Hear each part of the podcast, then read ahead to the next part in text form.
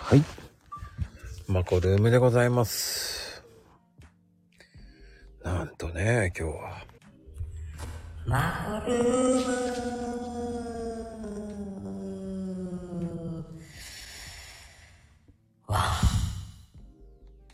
さあ、始まりましたよ。なんとね、あのお方でございます。あのお方でございます。滑り知らずの野菜のたけし君ですよ、ね。すごい方です。ねえ、お呼びしちゃおうかなうーん、まあ呼ばなくてもいいか。ね、えー、っていうかすごい人ですよ。ねえ、もうお呼びいたしました。あ、どうもどうも。どうもね、もう、スターのたけしくんです。スターってあのね、あ、あこちゃん、そんなわけないでしょ。このただの八百屋ですよ。なんとね、もう、ま下町の、ね、ナポレオンですからね。ナポレオンだか、あのね、ナボナだかよくわかんないですけど、そんな大した人物じゃないですから、本当に。最近はいかがですか忙しいね、なんかね。 なんか忙しいよ。いいですね。よくわかんない。いや、おかげさまでね、いろんなことやらさせてもらってますわ。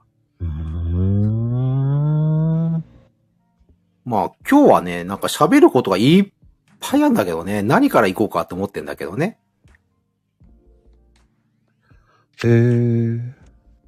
ええ、やっぱりね、ほら、お茶の件もいろいろね、思うところがあるしね。お茶とコーヒーね。うーん。うん。あと今ほら、まあ、タコズミさんとの事業についてもいろいろあるしね。えー。うん。まあ、いろいろ、まあ、何から行こうかなとかいろいろ考えたんですけどね。えー、まあ僕にはあんまり関係ない話ですね。あ、そうですかうん別にそれでもいいけど。でもね、 お茶は面白いね。そうなんですか。うん。あのね、リアルに売って売ってるとね、いろいろ感じるところあるよね。うーん。そううん。まあ、この前ね、あの、先週の土曜日かなディアウーマンってところのフェアに出ててね、まあ、結構えぐいぐらい売れたんだけどね。なんいだ。えやーあのーこの前でもあれだ、ブルマンかなブルマン、コーヒーはブルマンの方が売れてたかなやっぱ美味しいの好きだよね、お客様ね。うーん。うん。いろんなね、今ね、テスト、まあ、テストをやりながらね、へえーと思いながらやってますよ。そうなんですね。うーん、ね。やっぱりあのー他もね、今回まあバラエティ飛んでね、持ってったりして、青パパイヤにしても、モリンガにしてもね、トッチュー茶にしても、テン茶にしても、ね、ローズヒップにしても、グリーンルイボスにしても、まあ、皆さんと話してると面白いですね。うーん。特にやっぱり女性の注目度ってやっぱ高いんだなっていうのはつくづく感じたシーンですよね。せー、そううなんだん。ね。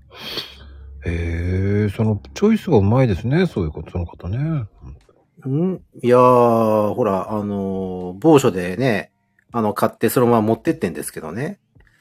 うん、ほら、そこにいるあのー、群青さんみたいにあの、ねウェブの方でやってる方、それはそれで素敵だと思うんですけど、僕の場合、リアルの方ですからね。うーん。まあ、ある程度、ね、なんていう、売り、売り方考えないといけないからね。えー。うーん、そうなんですね。うん。ねえ。いや、でも本当に、今ほら、あのーティーパックが出てるじゃないですか。うん、うん、うん。あれやっぱりね、反応、まあいろいろあるよね。あのーやっぱりあの、その、お茶の葉っぱ自体が好きっていう人もいれば、こうやってティーパックは便利でいいっていう人もいるしね。どっちがいいのかなと思いながら話聞いてるけど。うん。まあや、まずやってみるしかないよね。うーん。うん。でも、でも中でやっぱり意外とやっぱりあれだよね、声が強いなっていうか皆さん興味持ってんのが、意外に多いなと思うのがやっぱりあれだよ、グリーンルイボスだよね。へえ、そうなんですね。うーん、ねえ。まあほら、もともとモリンガなんかは普通に売れるだろうなと思ったから、うん、まあ、普通に回転、売り場からお客さん持ってってくれるから、まあそれはそれでいいとして、ルイボスがこんなに意外と話題になるんだと思ってさ。うーん。うん。そこが面白いですよね。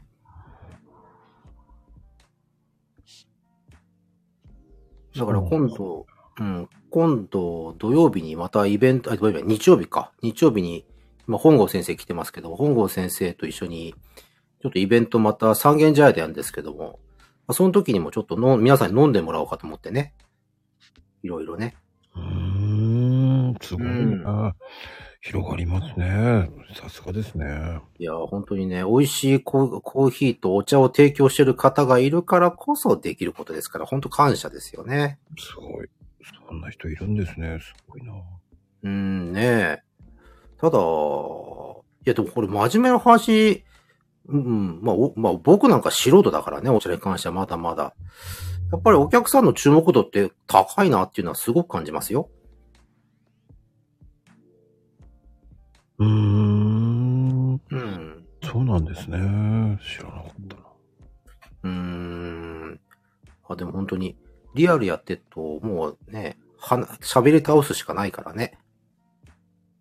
うー。。うんそうね、本当に。あ、でも、本当にお茶はね、 あうん、面白いよ。やってて面白い。へえー。うん、まあ僕も毎日飲んでるけど、うん。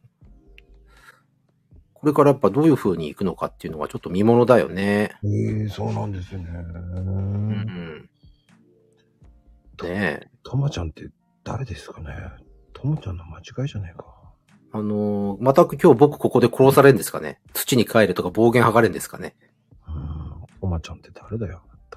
うん。えー、でもそうなんですね。じゃあお茶ってすごいな。うーん。うん、ねえ。いや、でも本当ね、お茶についてはね、やればやるほどね、ちょっと興味深いデータが取れるからね、これからもっとちょっと深くやっていきたいですよね。うーん、そうなんですね。うん。いいよ、いいよ、いいよって言ってますね。お茶いいよって言ってますね、ともちゃんはうね。ん。ともちゃん、お茶いいですよね。うんうーん、だから、まあ、あとはね、その、葉っぱがいいのか、あとはティーパックがいいのかとかね、やっぱいろいろ思考とかをちょっと研究していかなきゃいけないのかなっていうのは感じてますよね。うーん。もう、まあでもティーパックの方が簡単でしょうね。まあね、うーん、ティーパックの方が本当楽だと思うんだけどね。あと、やっぱり試すんだったらティーパックの方がいいじゃないですか。で、素人ながら思うんだけど、どうなんでしょうね。どうなんだろうね。そのお茶の飲む習慣がある方はティーパックの方が楽だと思うんですよね。うーん、まあほら、ね、あの、ファミレスとか行くとね、ティーパックがずらっと並んでるじゃないですか。うんうん。し素人の目からすると、やっぱああいうもんなのかなと思ったりするけど、ただ買う人はやっぱり知識がすごいからね。だってこの前だってルイボスあってある時に、ルイボスあるんですねって言われたからね、グリーンルイボスが。うーん。グリーンの方が今は注目されてもおかしくないんですけどね。うーうん、んまあ、まず飲みやすいじゃないですか。素直に。ルイボスに比べればね、全然、製法も違うからね、やっぱり。やっぱ製法は違うんだ。もう全然違いますよ。大体ほら、み、皆さんね、あのーいろいろ話してると、やっぱセブンイレブンかなの、ルイボスティーかなそれと比較される方多いですけどね。ああ、そうなんだ。比較するものではないんですよね。やっぱ全然違うのね。うん。やっぱりその、く癖とかを申し上げる方が結構いますね。要は、普通のルイボスティーっていうのは発酵なんですよ。ほうほうほうほう。わかりますか発酵ね。うん。うん。あの、グリーンって、どちらかというと発酵させないで急速乾燥させちゃうんですよ。ほう。なるほど。発酵させないから、こうん茎とかそういうのも緑のまんまだから、うん。グリーンルイボスなんですよ。同じルイボスティーなんだけど、うん。発酵させたか、急速乾燥させたかだけなんですよ。そうなんですね。そうですこれは、これは非常に興味深いですね。だから、色も、ルイボスティーっていうのは、うん。赤くオレンジっぽい、なるんですよ。うんうんうんうん。ただおーあのー、物足りないって、ただルイボスティーってどちらかというと癖がありすぎるから、そう、それ言う人結構いらっしゃいますね。うん、どちらかというとやっぱり、健康って考えるとグリーンの方がいいんですよね。うん、それは、やっぱり発酵しないってことがうんうんうーん。効果的に、その、ポリフェノールとか栄養素は高いんですよ。なるほど。だからアレルギーとかそういうのにもいいんですよね。うーん。やっぱり皆さん健康のこと考えて買っていくみたいですからね、あれね。まあちょっと僕から何とも言えないですけど。だからどちらかというと栄養素が多いのはグリーンですよ。おーやっぱ発酵させちゃうと落ちちゃうんですね。そそのですね流れちゃうっていうか。落ちるんですよ。すごいな。ともちゃんは何もう30年も愛用愛用してんだ。すごいな。だから流通はグリーンルイボスってそんなにされてないんですよ、どちらかというと。おーうん。いや、あのね、お客様の反応を見てると、あ、グリーンルイボスあるんだって言われるけども、売ってる方がよくわかんないっていうパターンね。しあの、す売ってるところが少ないんですよ。うん。まあ、あの反応見てるとそうなんでしょうね、やっぱね。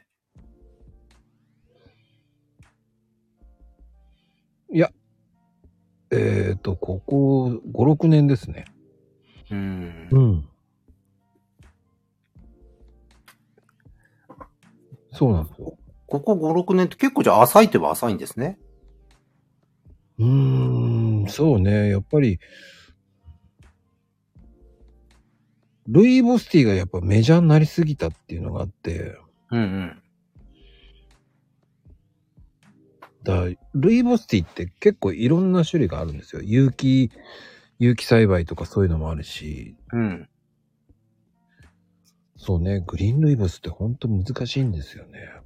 うーん。ルイボスティーもね、ルイボスティーっていっぱい種類があるんで。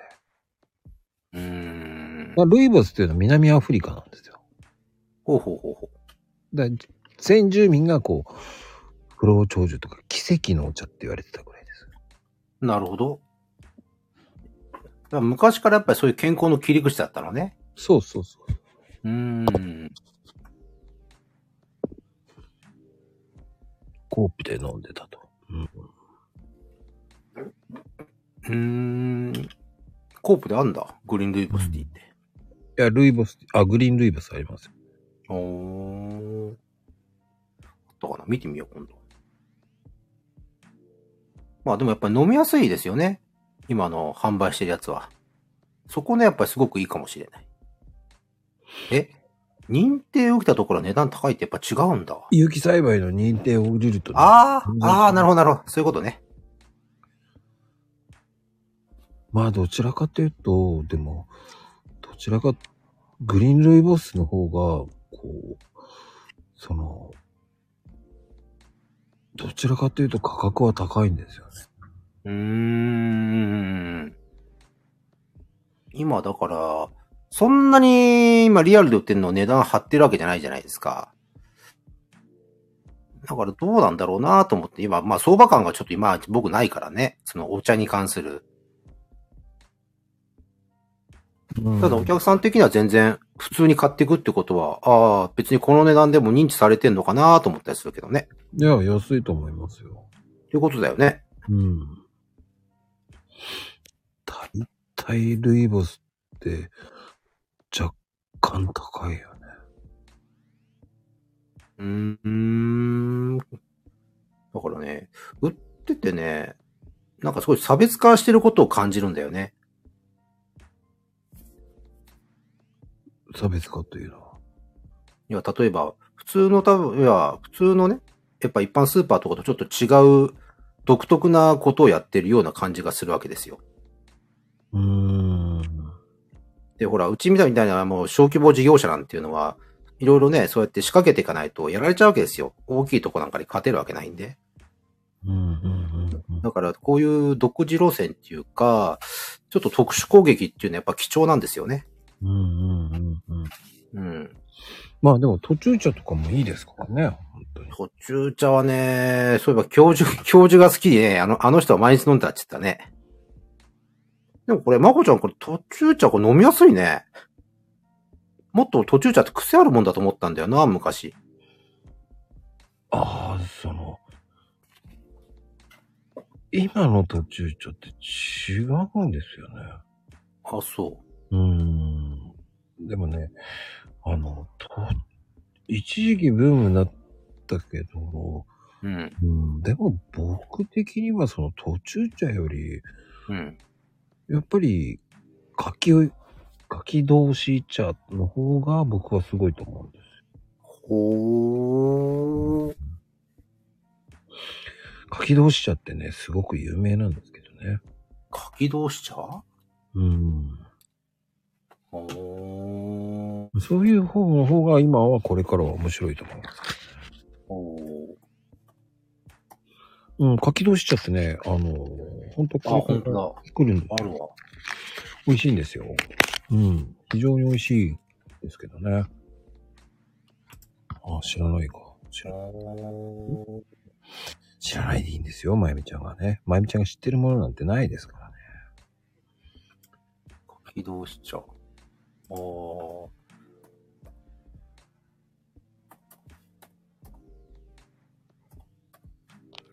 まあままあ、あとはね、桑の、桑の茶とかね。あ、あ、桑名茶はね。桑の茶はね、もう今、国産の桑の茶って今出てきてますから。うん。書き同士茶って結構いい単価してるね。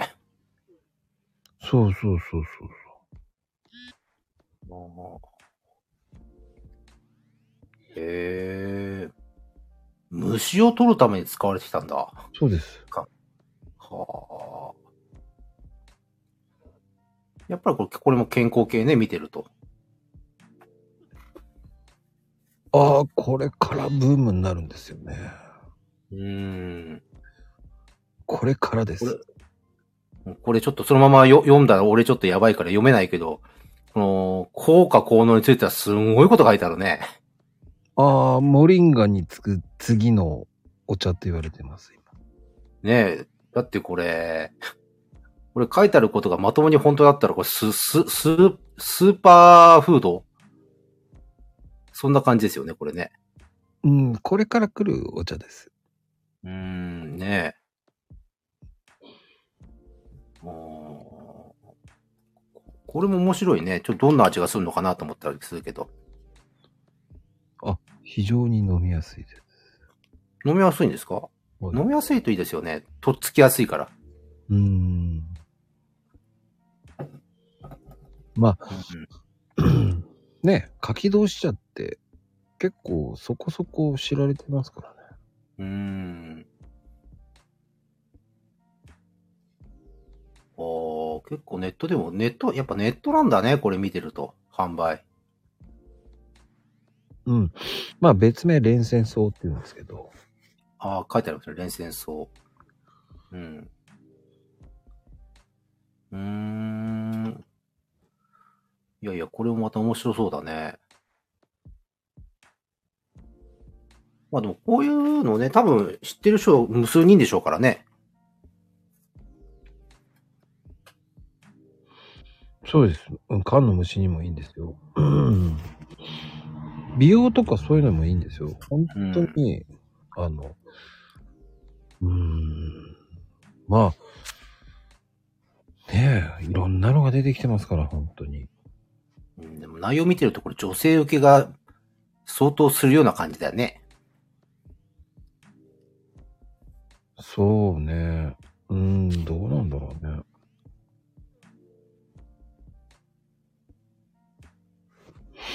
まあ、僕的にはうん。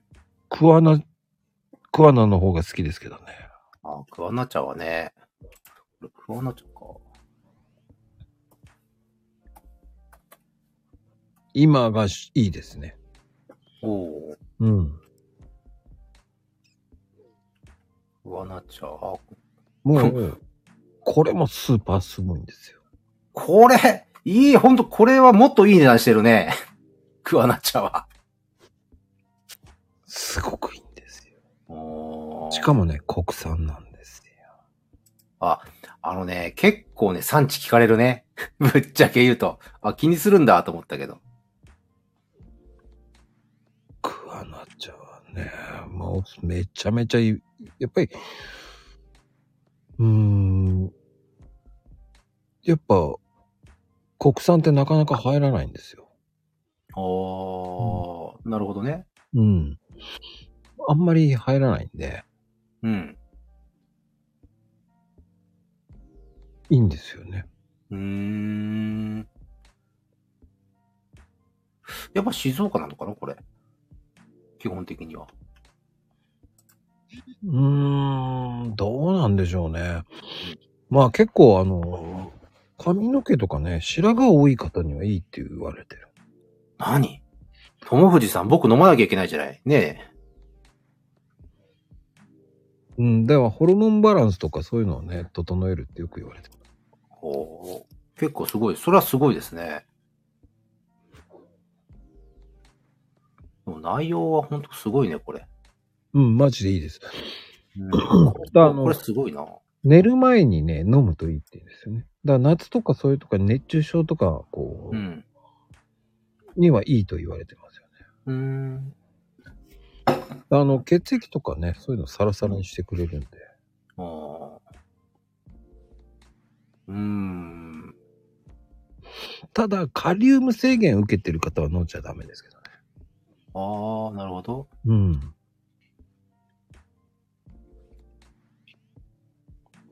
ああ。なるほど。あの、カリウム入ってんね。そうなんですよ。ああ、カリウム入ってるね。あと、食物繊維。あのね、疲れが溜まってる人とかね、うん。いいんですよ。じゃ、俺飲んだ方がいいじゃない。ああ、いいかもね。ああ。この辺のあの、薬事法に引っかかりそうな内容は結構すごいな。これでも内容的にはすごいね。ああ、すごくいいですよ。この、今、まこちゃん言った白髪予防なんてすごいじゃないこれ。うーん、すごいですよ。うん。いや、これ、まゆみさん、これ、飲まないと次は。僕ね、最近飲んでるんですよ。嘘 もう試してんのうん、実は飲んでるんですよ。ああ。いやこれでも、クワナチャ面白いね。そうなのよ。エイジングケアね、いいんですよ、これ。いや、これね、あのね、本当に僕もね、やっぱ白髪多いですからね。ちょっとこれは、興味あんね。あの、よくね、あの、40、30後半から50とか60ぐらいの方が飲んだ方がいいって言われるやつやつが、うん。やっぱあの、よく有名なね、あの、ハーブティーなんですけど、うん。ハニーブッシュティーって結構聞いたことあると思うんですけど、うんうんうんうん。あれをちょっと、とか、まあ、先ほど言ったね、あの、うん。クワのハチャとか、うん。あとミルクセーキとかね。うわ久々聞いたね、ミルクセーキなんて。そうそう、そういうね、ものを飲むと結構いいって言われてる。うーん。あ、クワの葉、クワの葉ってね、これ漢方にも使うんだね。そうですね。あだあ。あの、精神安定とかにいいんですよね。マジでうんうんうんうん。ああ。まゆみさんなんかおすすめされてますよ。これでもいいですね。うん、ま、まずい。まずいの これ。まずくはないけどね。あーまあほら、人それぞれじゃない。まずいって。うん。まあ、こういうお茶ってほら、なんか癖がありそうな気もするけどね、感覚的にね。でも飲んでみると違うっていうのはね、結構今、この今回のラインナップ、それなりにみんな飲みやすいじゃないですか。うん全体的にねうんうんうん。やっぱそ、そこが結構ね、やっぱりリピートになるポイントだと思うんですよね。うんうんうん。うん。まゆみちゃんはどんだけお茶をいっぱい飲んでるんだ。うーん。すごいですよね。まゆみお茶、まゆまゆみお茶ショップができると。すごいなぁうんどんだけお茶を飲んでるんですかやっぱりあのあの、宮、宮崎とか、あっちの方の茶の、ね、宣伝に対してもやる勢いですよね。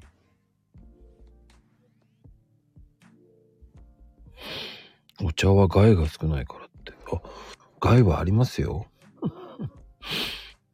なんか飲みすぎたらちょっとやばそうだようね。ん。やっぱ、なんか、飲みすぎには注意ですよ。なんか利尿作用とかなんかすごそうだよね。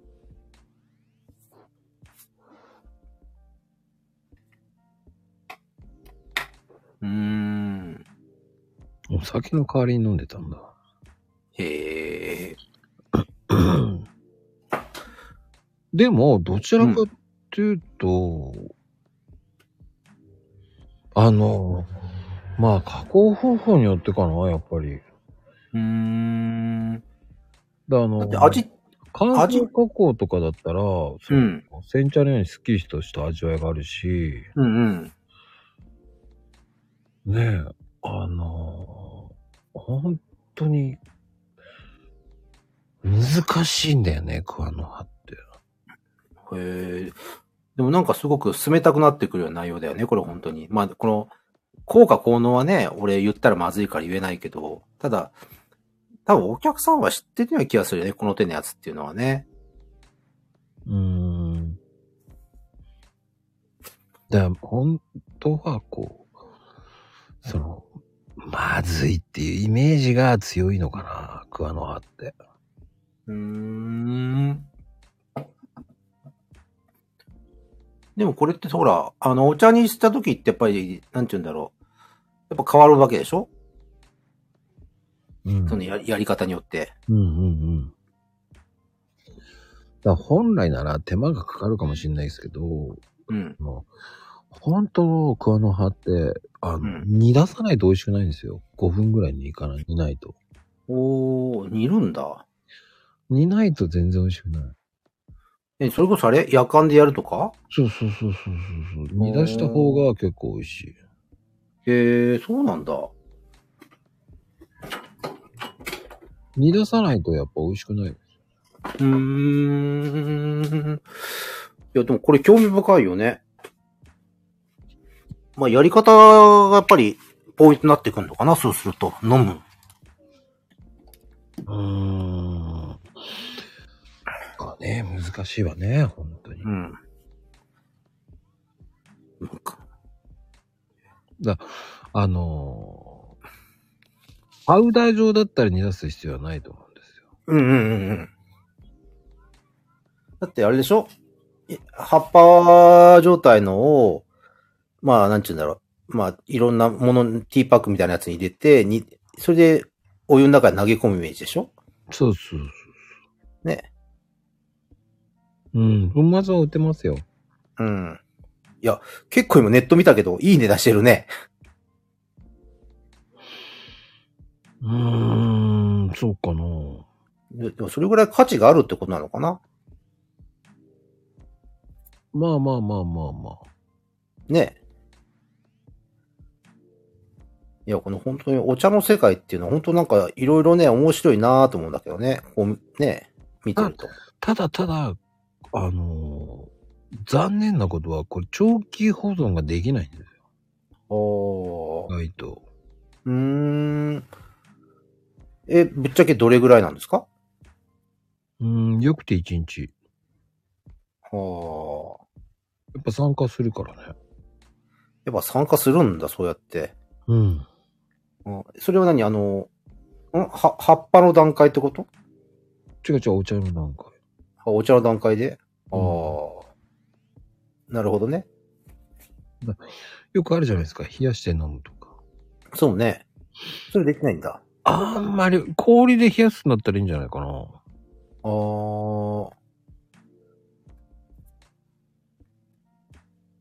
もうそれこそあれだよね。朝作ってそのまま飲み続けるってイメージかななら。うーん、うん、うん。ねほら、夏場なんかいいじゃないですか。冷えたのね。うーん、冷やして飲むならどっちお茶とかそっちの方がいいんじゃないかあーうん、まあ、青パパイヤも確かにね。でも、青パパイヤなんかは今ちょうどね、あの、ティーパックできたからほんと便利になったよね。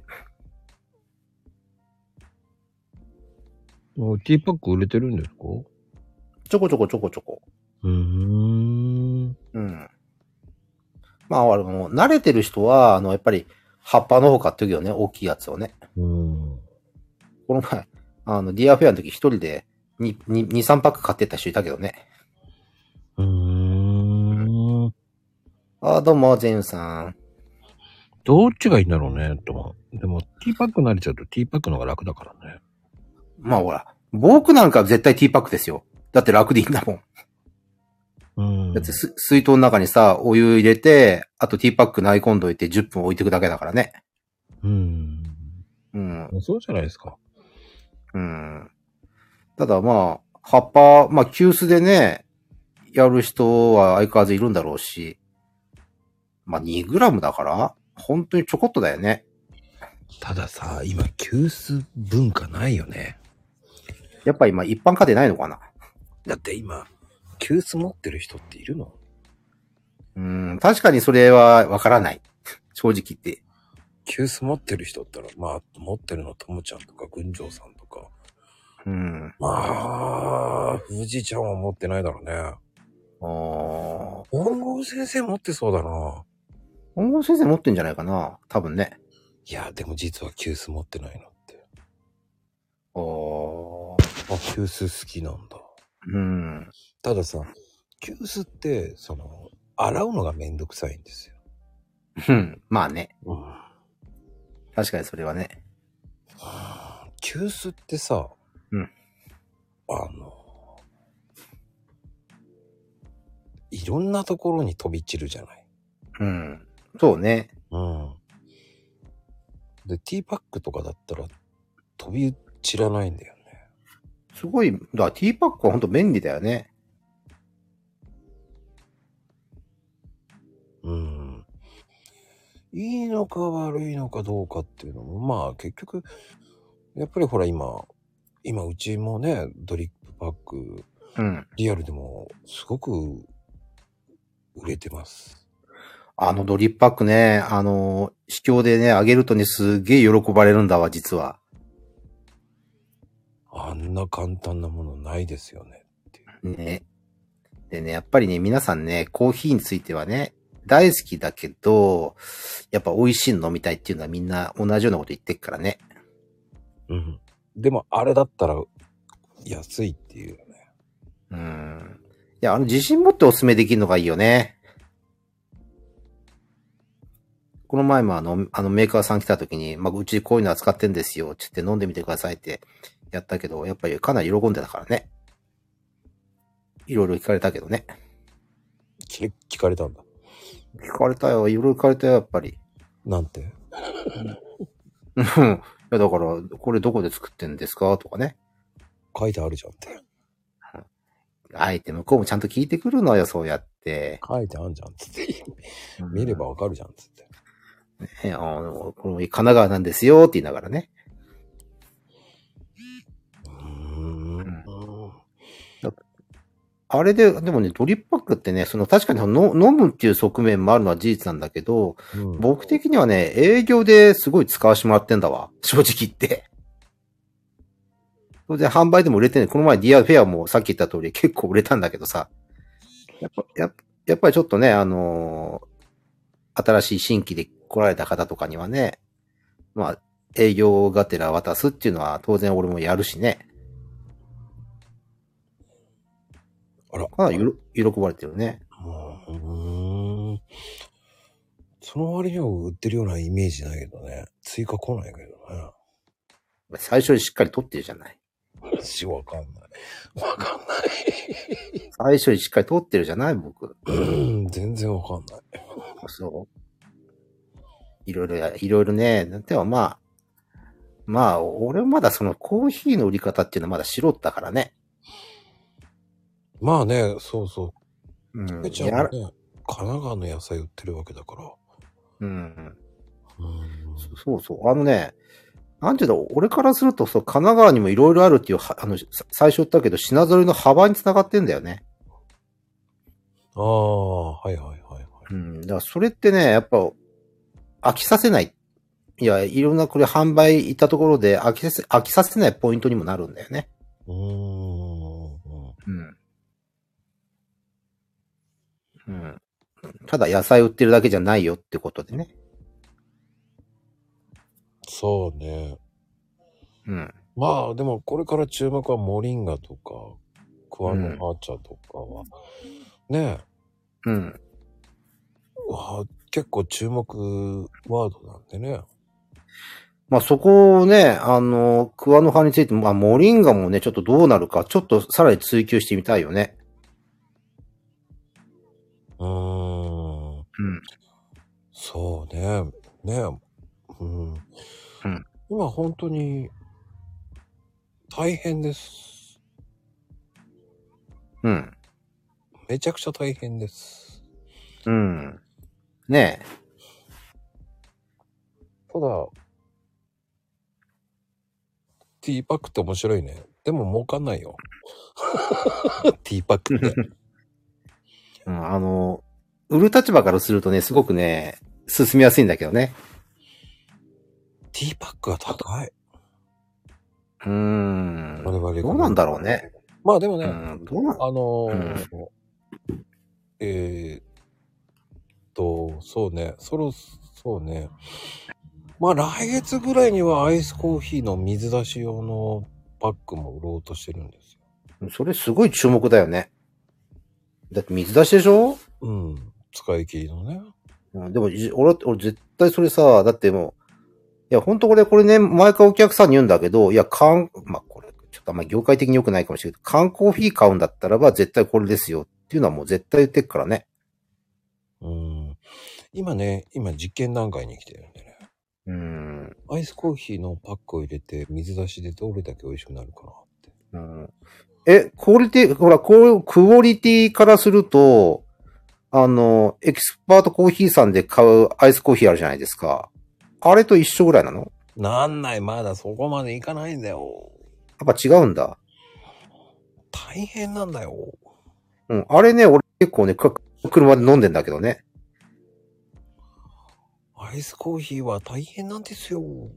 うん。いや、あの、お母さんもね、これ結構俺楽しみにしてるんだ、実は。水出しアイスコーヒーってね、うんすごく難しいんですよ。だって水出しのさ、コーヒーって聞いたことないんだけど、そもそもが。うん。あるよ。あるのうん。うしーん。試験段階ですよ。あーあー、サンタちゃんどうも。試験段階でも、いや、だ、だったらもう夏場なんかさ、ほんと、 ほんと缶コーヒーなんか買わなくすもんね。ずーっとあれ飲んでるよ。その、ボトルで、ボトルに入れて。うん。うん。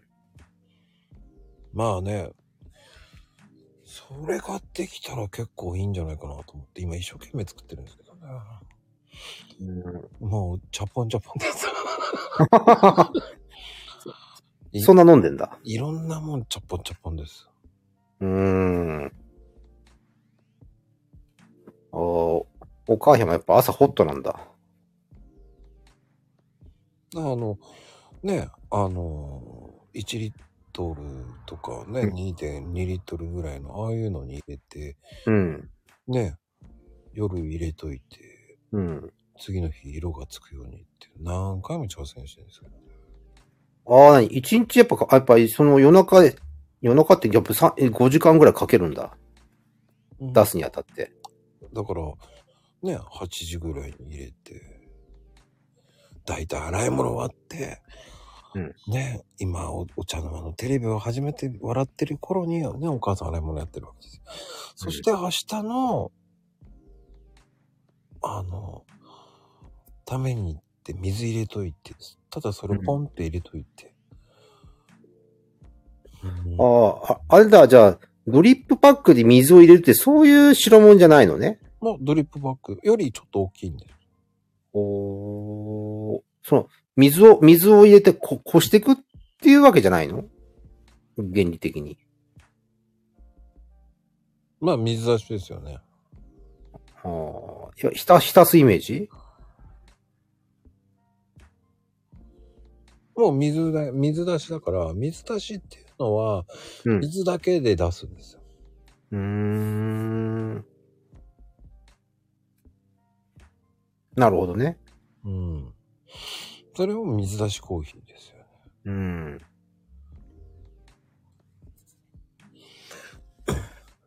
うーんとね、さんちゃん、それ言っちゃったらね、全部、あの、話止まんないから、コールドビリューなんて言わなくてもいいんですよ。あの、そんなのね、言う必要ない。えーそれはそれで製品名なんで。うーうん。ん。だから、あんまり言わない方がいいですよ。うん。まあでも、夏場の水出しは興興味深いね。うん。どっかで試飲やりてえな、やっぱり。まあ今度やるけどね。日曜日、イベントだから。ああ、そうなんだ。うん。まあ飲んでもらおうかなと思ってね。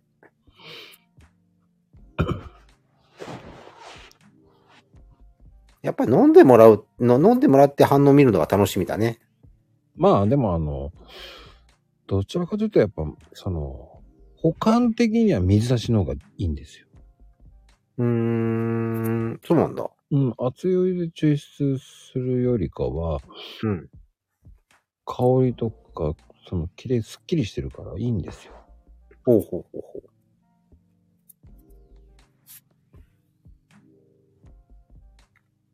まあ、低温、低温抽出って感じですよ。う。うーん。え、水、水出しって後始末が大変なんだ。下にね、粉末が残るんですよ。あー、なるほど。うん。なるほどね。そういうことね。そうそうそうそうそう。だから、うん。まあ、どっちだっていいんだよ。水出しでいいし、コールドビリュー、ね、コールドビリュー、ね。うん、どっちだっていいと思うんだけど、おいしうだ、まあ、どちらかというと、その、ハリオ製品が、とか、そういう UCC とかが仕掛けた名前だからね。ああ、うん。でも、もともとは水出しコーヒーって日本だからね。海外にないから、アイスコーヒーって。うーん。日本独有なんです。独特なんですね、あれは。そうそうそうそう。何気なく普通に飲んでますけど。うん。大したことない。まあ、まあ、だいたい8時間以上っていう。うん。あの、どちらかというと、その、コールドビリューっていうのは、冷たい水、冷水を使用する。だかうん。うんら水出しっていうのは、どちらかというと、水を入れて、それを入れる。うん。低温なんですよ。うん。うーん。あの、普通の水入れてから、パック入れるじゃない。うん。で、冷蔵庫に入れる。うん。でもコールドブリューって冷たい水から前提だから。へえ。どちらかというと、細かく言うとね、うーん。本当の細かくね。だからコールドなんだようん。うん。ね。冷たいっていう水からなんだよね。うん。でも水出しっていうのはもう、本当に水道水をビャーってやっって、うん。入れて入れるっていうのが水だし。うん。そんなのね、X で説明できねえから。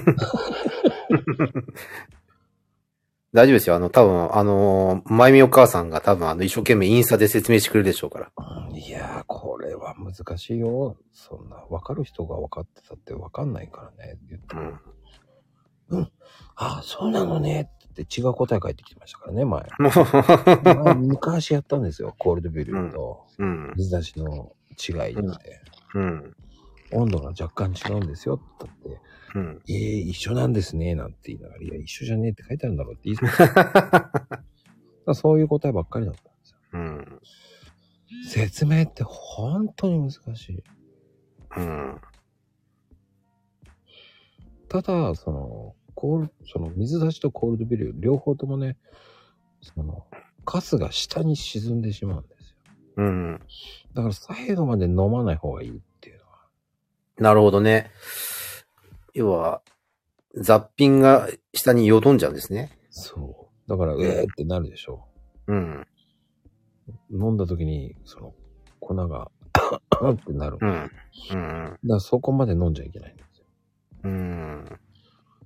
まあ、究極はそこで、あの、ドリップでうん。一度こすっていう人もいますけどね。おお。なるほどね。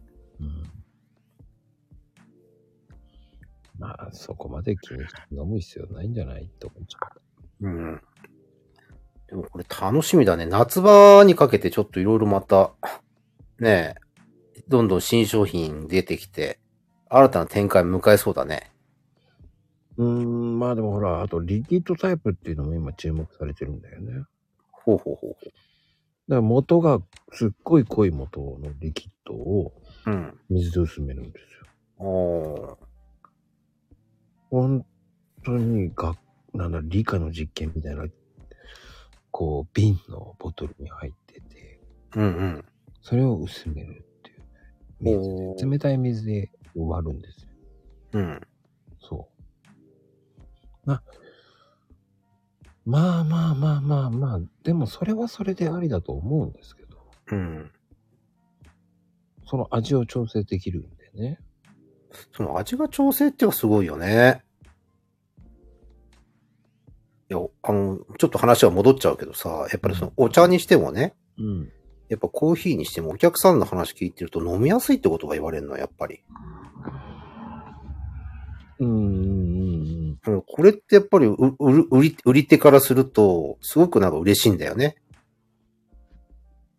あの、それって、えー販売する前に頑張ってる人がいるんですよ。うん。じゃあ今度そう言ってみるわ。それ飲みづらいものはうん。いられないんですよ。うん。難しいんですよ。うん。でもね、飲みやすいですよっていうのは自信持って言えるのは、これ結構俺からすると強いんだよね。ただね、そのポーションタイプってね、リキッドタイプなんですけど、あの、ホットは美味しくなかった。やっぱり美味しくない。普通のドリップパックの方がまだ美味しいと思った。うん。うーん。うん、冷たい、あのね、面白いんだけど、冷たいって錯覚起こすじゃん。うん。もう冷たいってね、冷たくするとね、意外とね、まずいものでもうまく飲めちゃうんですよ。え、冷たく、冷たい方が美味しく感じるのそうそうそう。へえ、そうなんだ。ただあったかいだと、うん、あのね、あったかくするとね、うん。いろんな弊害が出てくるんですよ。うーん。なんかイメージ的にああったかい方がなんか美味しく飲めるようなイメージが強いけどね。じゃあ、その、一度冷めたやつを、温めて美味しいうん、美味しくない。 それ。ダメよね。そういうことなんですよ。うん。そうなの。温度で強く感じる味が違うの。うん。そう。温度はごまかし効かない。なるほどね。だって、その、ほら、まあよくさ、その、最近ね、あの、今、やたらと深入りが流行る。うん。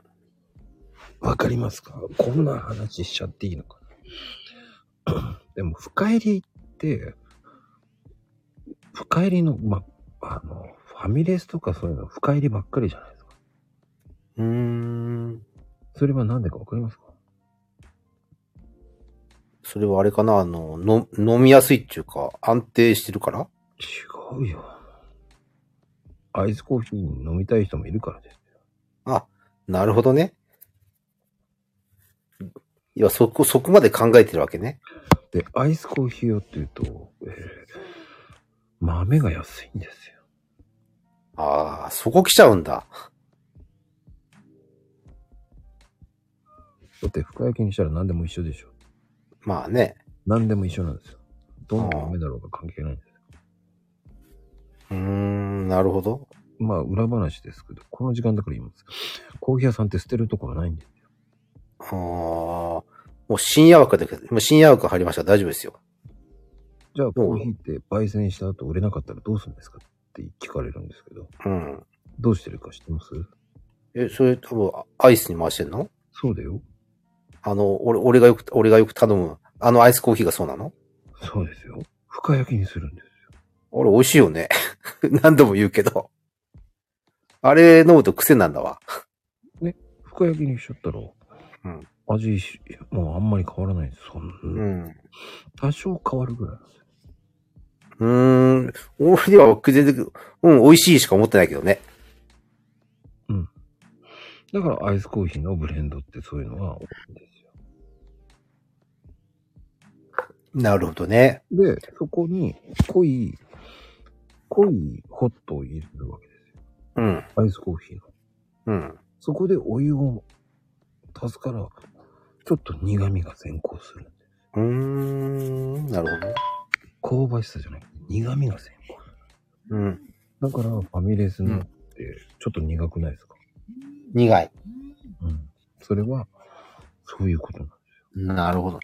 まあ、ファミレスのコーヒーが美味しいかどうかっていうのはちょっとあんまり俺も何とも言いたくない、い言え、言言わないんだけどさ。ただ、あのドリップパック飲んじゃった後に、やっぱり差を感じるっていうのは何かあるよね。いいんですよ。差を感じてほしいから、遠いにファミレス飲んでほしいんですよ。その差を感じるじゃないですか。だって今ファミレスだってまあちゃんとさ、マシーン準備してるじゃないだからマシーンあるとすごくなんか美味しいんだろうなと思っちゃうわけですよ。いやいや、ファミレスだってコンビニだってそうじゃないですか。まあね。コンビニだって深焼きなんですよ。うん。それが何でかわかりますかうん。先ほどと同じ例です。同じ話ですかそうでございまなるほどね。やっぱそういうことなんだ。確かそうするとコスト下がるもんね。大幅に。す。そうそうそうそう。で、アイスコーヒーを、アイスコーヒーで飲む人もいます。うん。だから、同じなんですよ。なるほどね。でもそうするとあれだね。夏場に近づくについてまたおあ新しい展開が見えるから楽しみだね。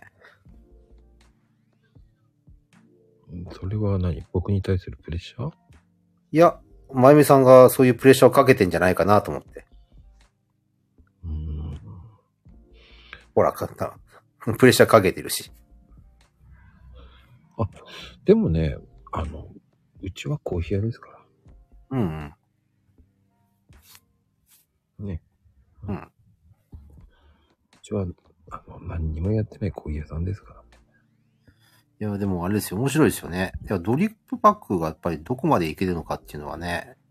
まあ、営業で今ずっといろんな方に渡してますけど、うん。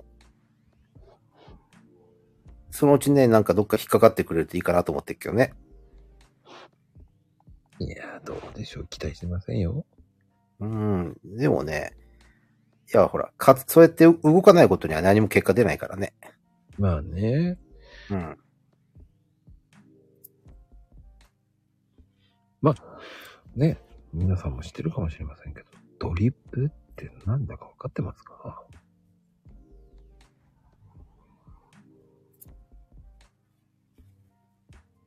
シーンだね。うん。英語で落ちるんです。あ滴るって意味なんです。あ。ああ。純粋にアイスコーヒーが楽しみと言ってますけどね。勝手に飲んでください。いいじゃないですか。ささっきからタップンタップンって、なんか、よろ、喜んでますから。もうチャッポンチャッポンですよ。うん。アイスコーヒーの時期は時期で楽しみだな、これで。うーん、どうなんでしょうね。えー結局行かないでそのままになるかもしれません。ああ。 いや、でも、でもいろんなね、コーヒーを通じてお客様の会話するのは結構楽しみだね。うん。昔から要望があったんですよね。なるほど。うん。でも、うちはリキッドが売れるんでね、売ってるんでね、普通にアイスコーヒー売った方が早いんですよね。うん。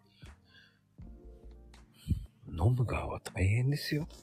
うん、うん。あの、苦痛になりますからね。あ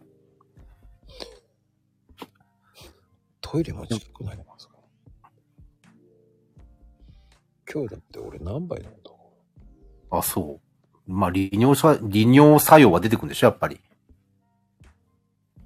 うん今日、今日15杯くらい飲みましたから。あ、それは、多いな。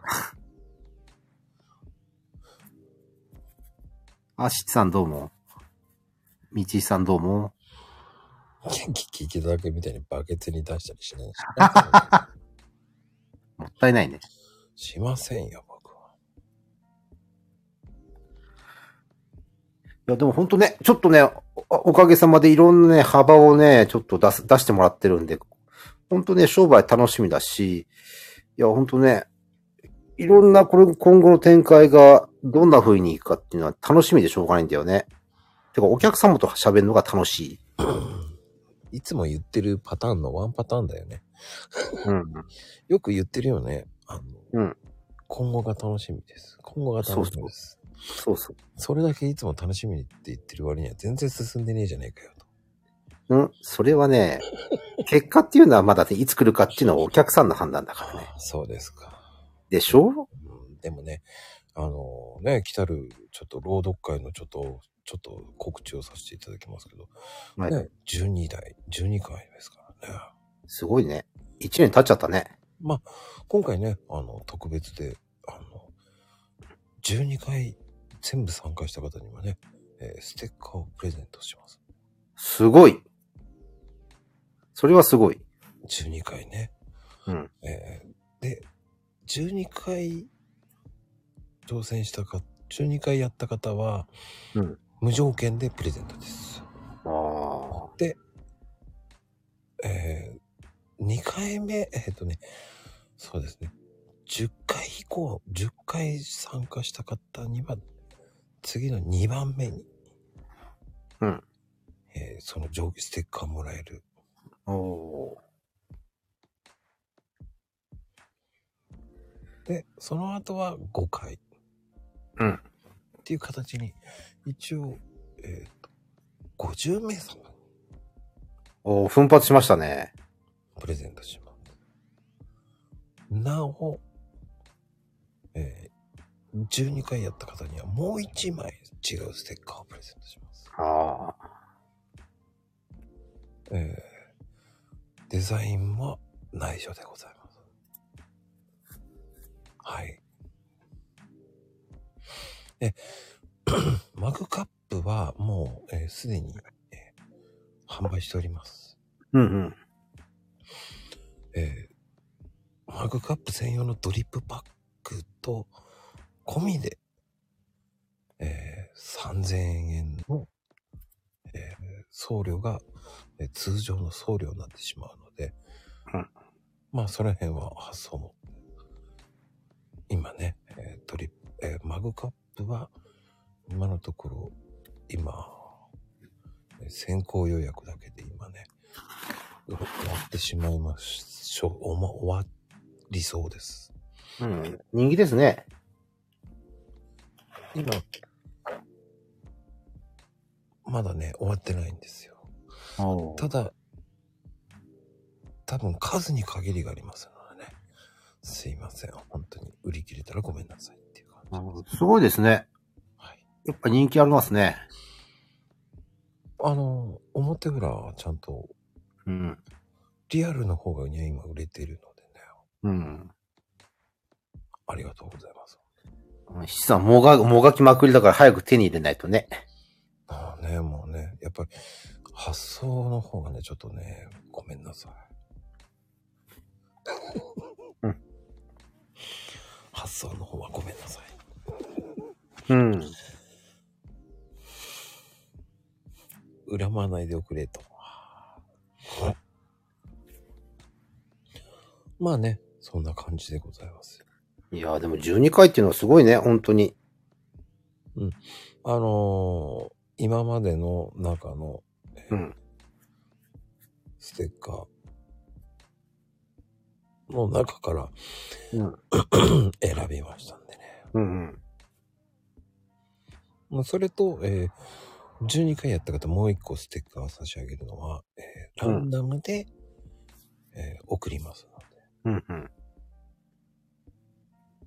いや、あの、お母様、マグカップも発送しなさいよって、結構俺大変だと思うんだよね、これ。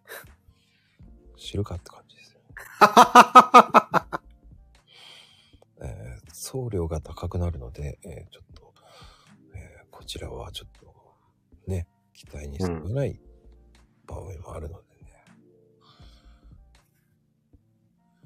えーそんな、えーレアな感じのキラキラしたやつ、あ、えーそんなこと言ったら送りません。レアなんかねえって言いたいですよねうん。キラキラなんてねえ。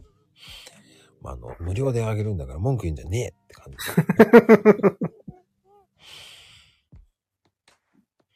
えーステッカーで我慢してくださいね。本当にいや、でもいいじゃないですか。あのーなん、さらに、ね、次の 2, 2周年に向けての拍車、拍が、拍車がかかりますね。そうね。えーそうかね。またリセットされますのでね。一度。うんまた、かのこちゃんに貼っちゃうんですね、誰かさんは。えっ、と、1周年過ぎてからまた、ね、また1う年ん頑張って出てくれた方には、また今度違うステッカーではない、何かうんするかもしれません。うんうん。でも車に、七さん、バイクに貼りなさいよ。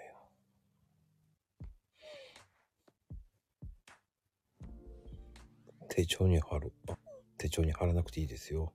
うんあの、恥ずかしいんでね。えー、水に濡れて、あの、落ちますから ね。防水じゃないですから。はあ。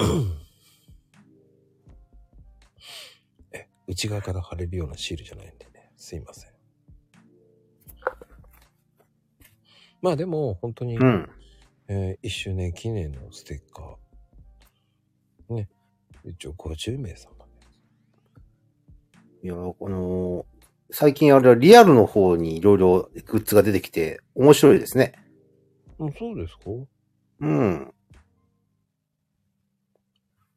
やっぱリアルに見えるっていいじゃないですか。ああ、そうなのか。うん。どうなんだろうね。まあ、あの、今後ね、あの、ちょっとね、いろんなことに、 そのステッカーをどんどん、うんえー配っていこうと思ってますね。うんうん。あの、トータルで、えーそうね、500枚ぐらい作りました。おお !500 枚。結構熱い ね。うん。ただ、えー相当いろんな種類作りました。だから何がいくかわからないっていう方が面白いと思うんで。うんうん。この方にはこれっていう感結構じゃあ種類種類があるんですね。うーん。今ね、3種類ぐらいあるんで、あと2種類ぐらい今作ってます。うん。え、全部で5種類。いやー、もっと増やしていこうかなと思ってますけど。うん。でも、その要望があればですよ。でも、もらっても嬉しくないっていう方にはね、送りませんので。いや、嬉しい。皆さん嬉しいですよね。うーん、どうしようかと思ってますけどね。 まあ、欲しい方がね、増えればありがたいと思いますよ。うん。そのね、何かをグッズ買っていただいたとかじゃなくても、まあ、コーヒー買ってくれた方にこうステッカーを入れるとか、うん。何かに入れるっていう方向にもね、していこうと思ってますんで。なるほどね。あはらんでいいわ。払わなくていいです。貼ってほしくないんでね。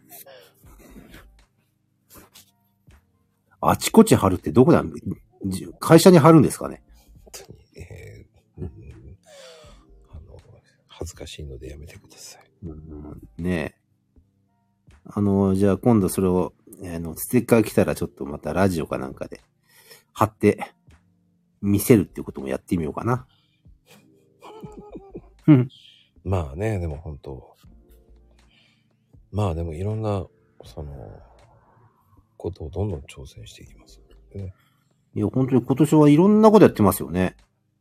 うん。うん。やっぱリアルのことが本当に多くな多くなって、俺、俺個人としては楽しいんですけどね。トートバッグもね、えー販売しました。販売しました。はい。あの、見つけた方のみ、えーうん販売しますのでね。見つけるってそんなに、そんな難易度高いのああ、うーん。見つかったらね。資産、カレンダー使えよ。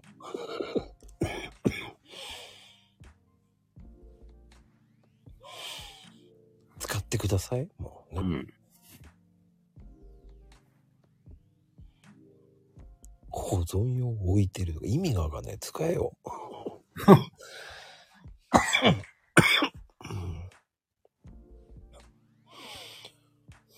まあでもね、本当ありがたいですよね。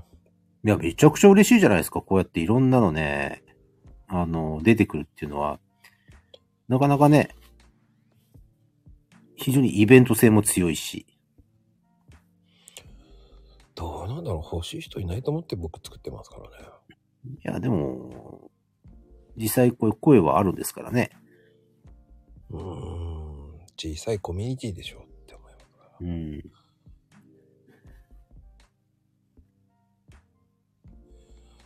うんフォロー、マコさんのフォロワー数の上げ幅で様子を見てるとか意味がわからないけどね。僕全う然んフォロワー数伸びないですから。まあ、1万1000くらいでしたっけ、確か。まあね、1枚1000。うん、まだまだですよ、本当に。いやいやいやいや、すごいじゃないですか。さすがです。えトゲちゃんだってね、8000人ですよ。うん。なんか、合わせると、ただ地味になんか伸びてきてるのは嬉しいですね。すごいね。いやいやいやいや。まあやっぱりあの、情報発信の貴重なツールですからね。X も、インスタもね。うん。でも、 まあでもね、本当いろんなことを挑戦していってるっていうのが、多分今すごい挑戦の仕方してるからね。うーん、あのね、想定外のことがやっぱ結構起きてますよね。そうですかうん、やっぱり、うん、こんなの俺やって、俺ちゃんとやってけんのかなとか思うこともあるしね。まあ、そうなんだ。だって、そもそもだって、お茶とかコーヒーとか、こうリアルでどんどん、その、展開していくなんて夢にも思ってなかったし、でもや、やったらやったで反応あるから楽しくしょうがないしね。うん。うん。今年は、とも正直言ってもっともっといろんなチャレンジする羽目になるだろうから、まあそこをね、うん、どうやって、まあ自分の知識をついていかせるようにするかっていうのが、結構そこ大変かもしれないですね。うん。うん、そのためにはね、やっぱり、うんいろんな方とのね、まあそういうコミュニケーションとか大事にしていかなきゃいけないし。うん。うん。それは大事ね。うん。だってもう去年に比べたら全然もう風景違うしね。そうなんだ。うんやっぱりちょっと違う気がするなぁありがたいことにね。へえ別に風景がいいいいか悪いとかじゃなくて、やってる内容がかなり変わってきてるなぁっていうのは感じますよね。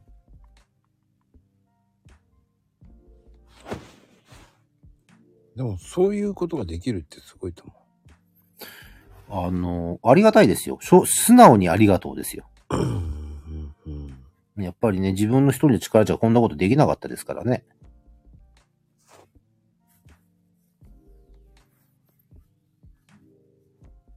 うん。変化はすごくね、感じてますよね。だから来年なんかどうなってんだろうっていうのは、あある意味、良くも悪くも、まあ楽しみって感じがしますよね。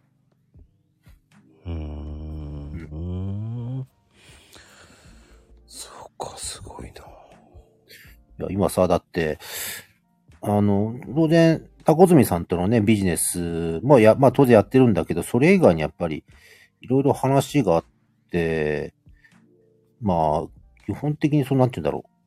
横浜の海側っていうのかな。あっちの方からの仕事の、まあ、お話とかも結構来てますからね。ほだから、あどうやって、まあ、対応するかっていうところで、ところを、そんなもう、贅沢な話ですけどね。う。うんでもありがたいですよ、本当に。それができるってすごいことですよね。うん。やっぱり、まあ今ほら、移動販売の方がね、かなりウェイトが上がってきちゃったけど、それだけニーズがあるのかなっていうのは感じるしね。今日も行ってて、いろんなお客さんと話したけど。うんうんうん。うん。だから来年、まあ、ことまあ今シーズンどこまで、まあ、いちょっとまだ言えないこともあるんですけどね。要は、会社として成長をしていけるのかっていうのは、僕個人も見ていきたいし。うん。まあ、いろんな方とね、仕事してみたいなと思いますけどね。うーん、かっこいいな。かっこいいそんな、口で言ってっけど、当にめちゃくちゃちょっといろいろアップアップなってる部分あるけどね。そうなんだ。うん。いや、ほんとね、うん。来年はどういう風になってたいかなとか考えることあるしね。うーん。ん。やっぱり来年の、ど、だから俺なんか今考えてるのはさ、やっぱりこのコーコーヒーでもお茶でも、どっか一箇所でいいから食いついてくれて、それで、なんかね、自分で納めに行ってる姿っていうのを想像したいんだよね。うーうんん。やっぱりあの、とにかく、もう、どっかしらでチャンスをちょっとつかめないかなっていうのは、常に考えとかないとね。うーん。うん、だって、せっかく、やっぱり物があるっていうのはね、やっぱり僕からすると強いと思うんですよ。今そこは荒井さんは、荒井さんは畑があるし、まこちゃんはコーヒー持ってるし、だから僕は商人だから、要は基本的に姿勢は転売じゃないですか。ここはね、やっぱりちょっときついはきついんですよね。でも、それでも物があるから、まあなんとかいろんな方にアプローチできるから。やっぱり営業力っていうのは試されてるっていうのは常に感じてますよね。うーん そうなんですね。うん。うーん。そうだなぁなんかすごくね、いろんな夢ありますよ。店持ったら面白いかなとかね。まあ確かにその、現実味ないかもしれないけど。今こういう、せ、世相ですからね。うーん。ねあの、タコズミさんの店行くといいなぁとか思ったり、思ったりすることもあるしね。はあ、はあ、はあ。うん。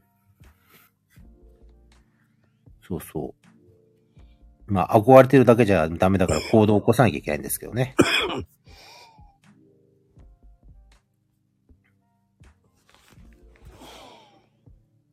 そうね、でも、店が、店はいつでも持てると思うよ。まあね。でもね、うん。あうん。タイミングもあるけど、また、うーん、まあ、そうね、ご、まあご縁っていうのもね、タイミングっていうのもね、やっぱり、まあそういうところを逃さないようにしたいですけどね。いや、逃してもいいと思うよ。まあ、まあ、まこちゃんずっとやってらっしゃるからね。いやー、僕はね、ラーメン屋さん辞めてよかったと思ってる。あははは。今の原価見たらやばいもんね。今、どこも値段上がってるね。で、今、ラーメン屋さんが一番潰れてます。やっぱそうなのうん。原価はもう1000円近いもんね。あれ、何が結金かかってんのラーメン屋って。チャーシュー。あー、そこなんだ。 肩ロースがだいたいキロ600円ぐらいだったのが、今今1000円って出てたからね。確かにあの肉の値段っていうのは、まあ、鶏肉筆頭にどんどんどんどん高くなってんのは、まあ、スーパー目線だけど感じてるけど、やっぱり事業者にとって死活問題だよね。チャーシューのグラムで原価飛ぶからね。はあ。でも必要な商品だからね。そう。ああれ、どこだっけなあそこの、相模原にあるね。あれ、い一発ラーメンだっけなあのーチャーシューをものすごい山盛りしてくれるんだけど、やっぱりあれすごい、原価は大変なんだろうね、ならね。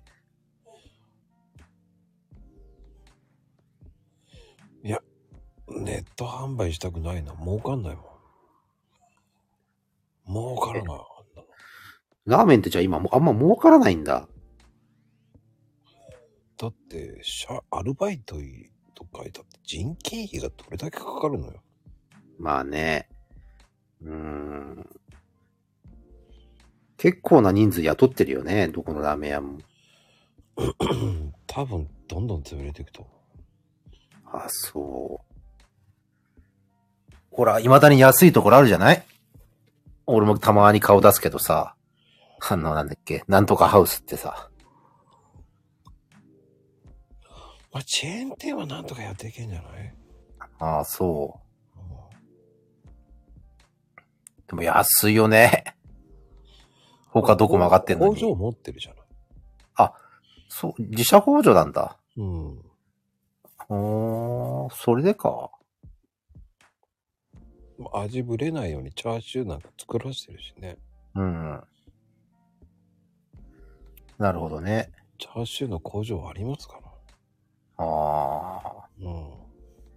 へえ、チャーシューがそんなに重い、重荷になってると思わなかったな。ラーメン屋さんの原価はチャーシューで変わるからね。へえ、麺とかじゃないんだ。麺なんて高が知れてるでしょ。ああ。いい麺作るんだったら5、60円でしょ ?70 円、70円ってないよね。だいたい5、6。ああ、でも小麦粉上がってるから80円ぐらいになってんのかなあ。今うんそこでほら、150なのか120なのか。うん。麺のね、あれが違うでしょ。まあ、そうね。でも、ラーメン屋なんかほんと一時期流行っていろんなとこあったけどね。で、ガス代も上がってるわけでしょ。ガス代は痛いね。だっては10時間ぐらい煮込むわけですよ。うん。最低で10時間ですよ。ああ。最高で18時間煮込むわけですよ。じゃあ毎日18時間煮込んでみなさいって感じ。どれだけ月々かかるのよ。うん。それと茹で麺機ですよ。うん。ずーっと常に常に温めてなきゃいけないんです。ああ、そうね。そりゃそれ大変だな。大大変なんですよ。うん。この時間客来ねえからって言って、とうんってね、一、人来ちゃったら湯手免疫つけてなかったらアウトでしょ。そうね。でしょずずーっと、ないもんだって。そう考えるとランニングコストがすごいね。そう。あー、なるほどね。ラーメン屋っていうか蕎麦屋系もほんと大変なんだね。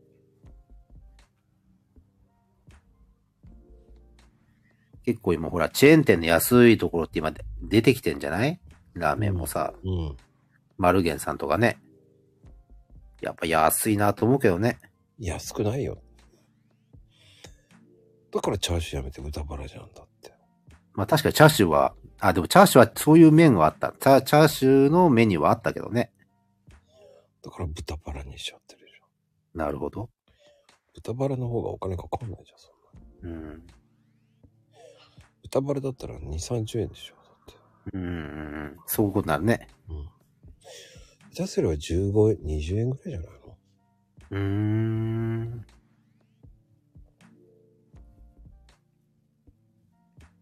だからそういうのを考えるとね、 ねチェーン店の場合、味がぶれないように全部、工場で作られてますから、PV スープから全てですよ。うんうんうん。うん、でも、そうね、でも、これからは厳しい時代になっていくんで、飲食は潰れるからね、もう本当に。まあでも、うーん。結構これから3月に向けて大変な時期入るよね。うん、そうなんです。決算時期だからね。うん。今、ダントツにラーメン屋さんが多いんじゃないかあーラーメンやっぱりな。うん一、一時期増えたからかな。まあカフェもね、増えたけど、やっぱラーメン屋の方が深刻なんだね。うん。そうね。うん。でもね、コンビニ弁当買う人少ないって言っても、なんだかんだ言ってコンビニ弁当買う人多いよ。見てるう。ん。ただ買い方が変わってきてるっていうのは、おにぎりとか、うん。そういうのを買ってる人もいるし。でもおにぎりも高っ高くなったね。そうだね。だってもう200円ぐらいが普通になってる気がするもんね。僕が好きなおにぎりって、あの、うん。最近ね、たまたまハマってるのは、ほう。デイリー山崎のおにぎりがね、そうなの美味しいおにぎり。ほう。じゃあちょっと今度食べてみないと。コンビニのおにぎり食えない。だって、まこちゃんがさ、おにぎりってことは、米が相当美味しいってことだよね。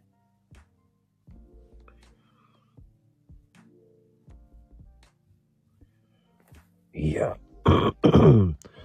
結局、その安い弁当っていう、お弁当屋さんとかに行く人も増えてるっていうのもある。うん。あと、その、社食で食べる人も増えてきてると思うんですよ。外で食べるあまあ、経済的だからね。。うん、で、あとはやっぱり、その、うん、その、コンビニでも、その、うん。安いものを買うっていう人が増えてる。うん。で、カップラーメン食ってる人多いもんね、今ね。うん。確かに、それはね。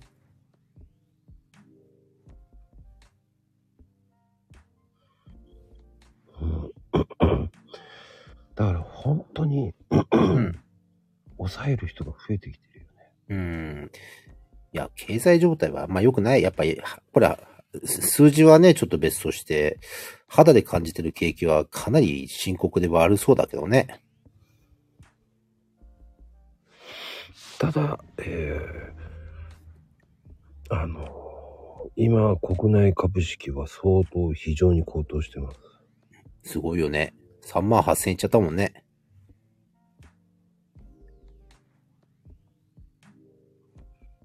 すごいですよ。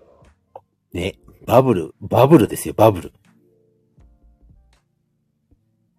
4万円までいっちゃうかなうんうんうんねえ。今ね、ソフトバンクが高騰してますし、ソニー G とかも上昇してますし、まあ、大型株がね、やっぱ足をね、だまあ、要は、構成が上がってくると、一気に出てきちゃうよね。株価全体がね。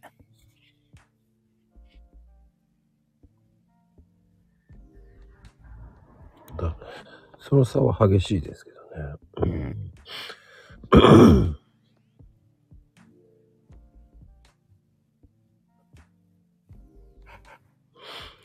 まあ今、その NISA が、その、1月に始まった新しい NISA 経由で、うん。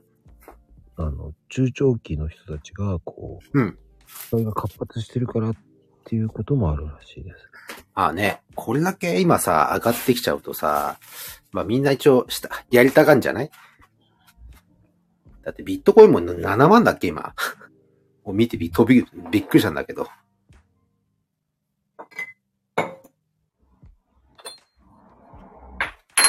かなりのバブルだよね、本当に。うん。実体経済とは、かけ離れていくからね。でもね、とんでもないことになってますからね。3万3、3万6千円台ですからね。うん。でももう、今、あっという間に下手すると4万いっちゃうのかなと思って見てるけど。そうビットコインすごいよ。アニーナさんどうも。ビットコインはちょっと異常だよね。うん、なんかさ、なんか、30万ぐらいの時に買っとけよかったってみんな思うパターンだよね。うん。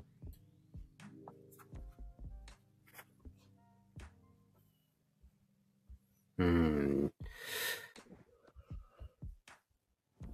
で今日なんかね、ニュースで、ニュースで知ったからね、一1000円上がってるとかね。ただ、やっぱり、もう150円は見えてきてますね。ドルがねうん。やばいよね。ちょっと通貨安いのは本当に、うーん、よろしくはないよね。いろんなもんを外国の人は買っちゃうからね。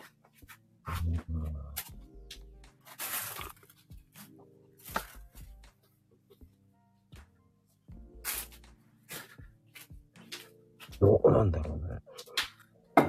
うん。どこまでどうなるかね。今、こう結局、大統領選が今ね、どうなるか。そうね。トランプさん出てくるのかね。ほんとね。どうなんだろうん、ちょっとね。いやー、サンタちゃんひ150円超えるって結構すごい気がするけどね。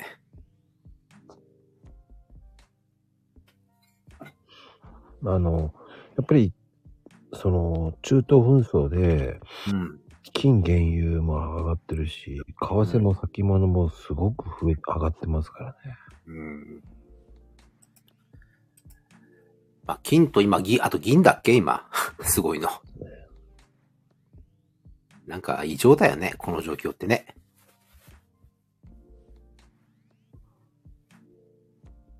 たださ、4万ってちょっとやっぱりすごい気がするよ、これ。 結局ほら、金を手出せない人が銀を買い始めたんですよ。ね。すごいですよね。そう考えると持ってる人は持ってんだなと思いますよね。金ね。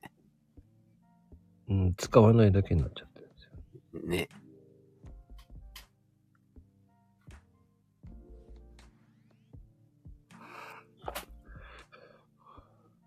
いや、だって結局日本の経済って本当に良くないですからね。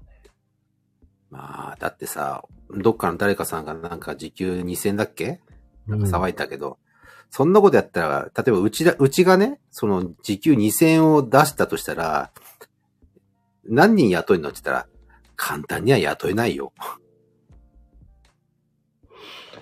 そう。で、多分そう思ってる事業者さんって結構いると思うんだよね。じゃあ2000円出すんだったらもうちょっといい人を雇う。うん。質を求められますからね。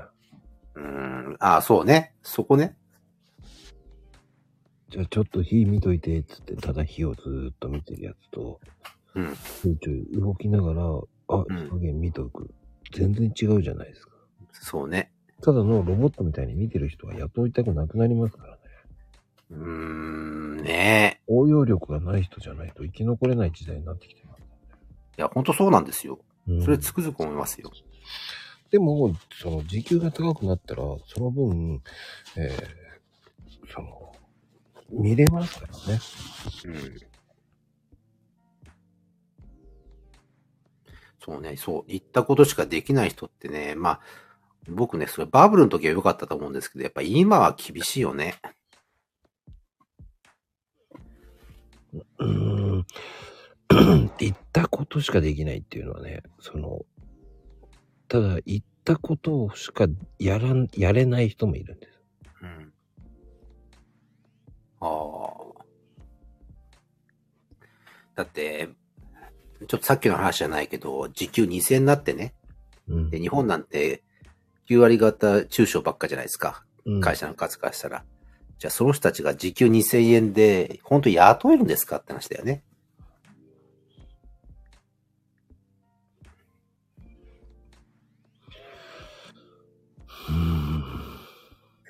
ではい時給2000円で、例えば7時、7時間、7時間働いたら 1, 万4000円でしょうん。で、月間で20日間働いとして20、20万超えてくるわけでしょ正社員と変わんないもんね。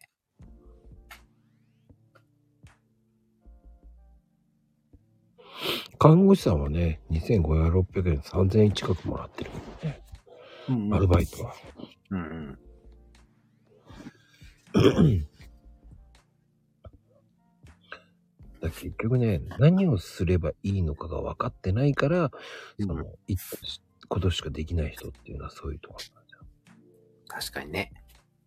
だから、職場において自分の役役割っていうのを、うんその仕事の全体理解できてないことだからなんですよ。だからそれは、その、X とかもそうなんですよ。うん。それが何をすればいいか分かってないっていうのはそういうところなんですよ。まあでもまあ、もともとはでも日本なんてさ、サラリーマンがいいっていうふうに思われたところって結構あるじゃないですか。うんうん。だからそこから急にこの、なんていうの自分の責任で何とかやれって言われても、なかなか舵切切り替えられないっていうのは、あると思うんだよね。うんだからその、指示を待つ習慣が身についてるから、意見を出すようなことができないんですうん。よ。どちらかというと、決定事項は相手任せになるんですよ。まあね。だから自分の意思を持ってないんですよ。うん。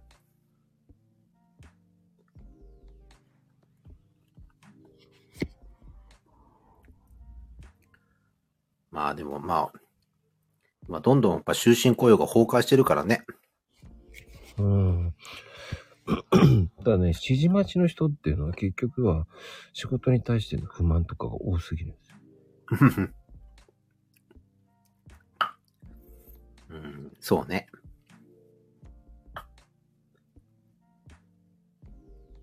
だから一番いいのは、こう、言われたことしかできない理由を探るしかないんですよ。うん。や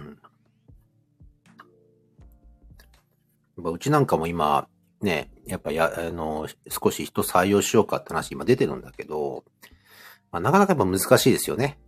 そう、どういう人物を雇うかっていうのも。やっぱ自分から動けない人を雇ってもしょうがないしね。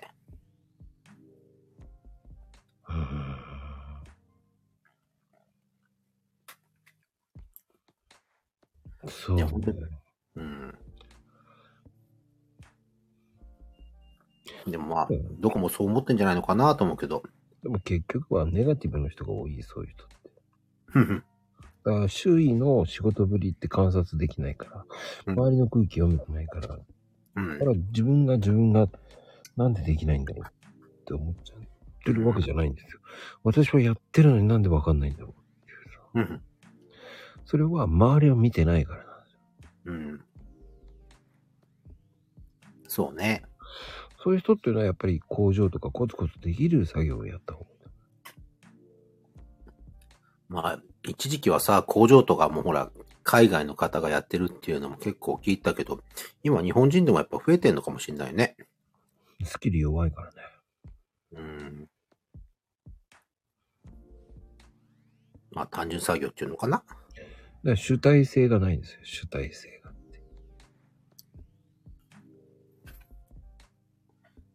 まあ、まあ僕みたいなビジネスやっちゃうともう自分で判断しなきゃいけないけど、まあ、とはいえ、今大多数はまだサラリーマンだからね。そうそうそうそう。まあ、サラリーマンを否定するわけじゃないんだけど、本当にだから言われたことだけやってればいいっていう、まあ、それがど、いつまで通用するか。だから結局自分で考えて行動できない人なんですよ。ね。うん。だからといってゆとりとかっていう関係ではなく、うん。その指示待ちになっちゃうから何も行動できてないんですよ。うん。だから慌ててもいないんですよ。そうそう。あのね、普通こうやってさ、まあ、バブルっていうか、まあ、景気悪いと、少しでもなんか焦って何かやろうっていう風な風潮って出るかなと思うんですが、あんまりそれ、うん、感じないですよね。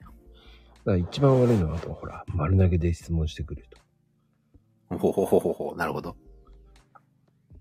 で、臨機応変ができないとか。うん。で、結局自分の意見がないとか。うん。まあ、相手に言わせ、言うのが、相手言うの待ってるってことだからね。結局、要約して質問が、あの、できないから、うん。何の質問してるのかがわからないから。うん。それを逆に、正当で返ってきたら返せなくなる。うん。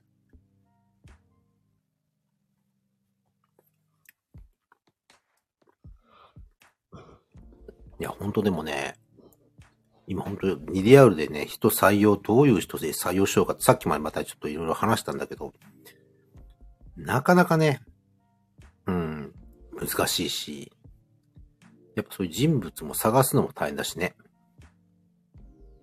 まあそもそもほら、実績で動いてる人はもう自分でやってるからね。うん。でうん、もうそうなんだけど、結局、その、丸投げで質問しちゃう人が多い。うん。自分はこう思うんだけど、どう思いますかとか言えないんですよ。そうね。指示待ちだとどうしましょうかとか。うん。だから逆に言うと、そういう風に質問されると、この人何も考えてねえんだなって思っちゃうんですよ。うん。あなんて残念なやつだって思っちゃうんですよ。うん。結構いるよね。そういう人。だからどうしたらいいかわからないっていうのが一番危ないんですよ。うん。だから野党側っていうのはそういう人って入れたくなるかって言ったら入れたくもなんないんですよ。言いたくないね。ほんとそういうのはね。不安になるからね。だって今、はまあ、まゆみさん帰った時、今、ハローワーク通ってる人すごい多いんでしょ今。多い。めちゃくちゃすごいって言ったね、今ね。だから結局、その指示待ちになるから業務の知識が足りてないから。うん。で、それを、じゃあ勉強すればいいじゃんって言ったら、どれを勉強していいかわからないと。うん。結局、じゃああなたは何のために1日2日、何日間かね、うんあ。の見てたかって。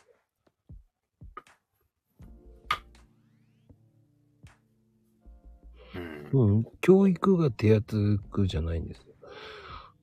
その、なんだろうね。考えようとしてないんですよ。それは、なんとなくわかるね。うん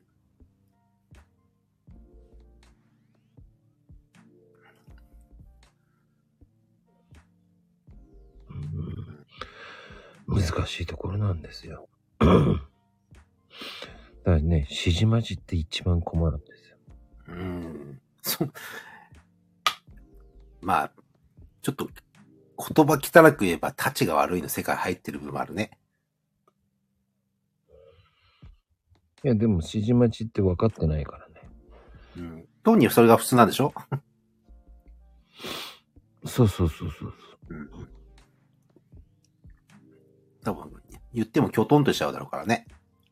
そう。うん。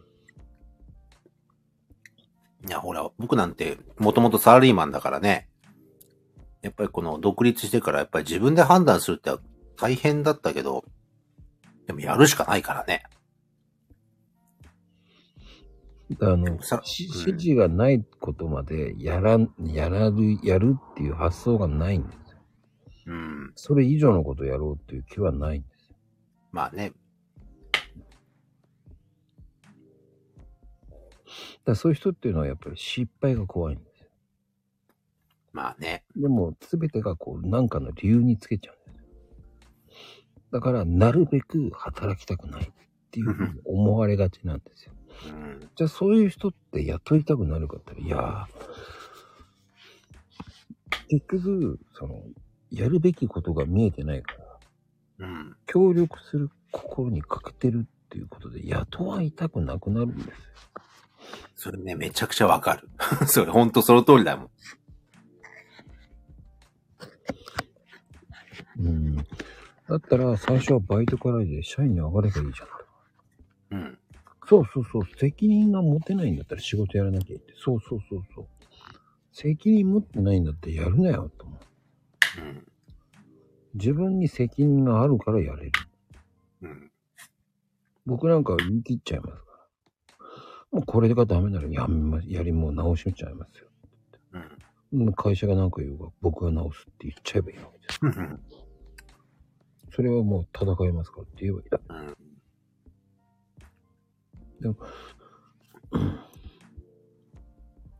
そういうことができないってきついんですよ。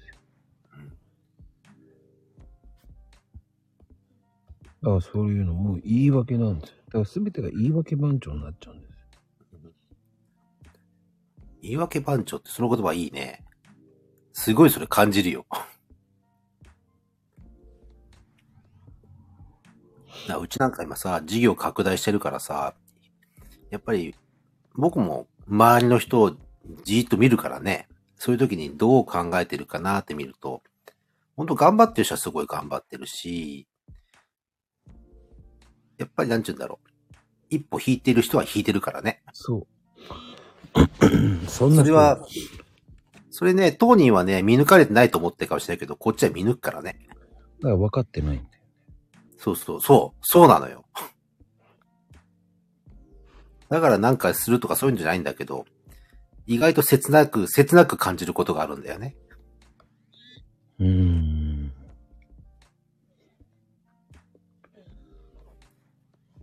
だそれを分かってないからこそ、それを分かってるんだったら、だえ、何か選んで、選ぶ必要あると思うんですよ。何でもいいからやればいいじゃん。で、でも、僕は何でもいいからやればいいじゃんって言って、派遣をやれっていうふうには思わない。うーん、わかりますうん、うん、うん。派遣なんかやってたら絶対に就職できないから。まあ、派遣はね、もう、派遣業者がまあ、仕事探し、そのまま渡すだけだからね。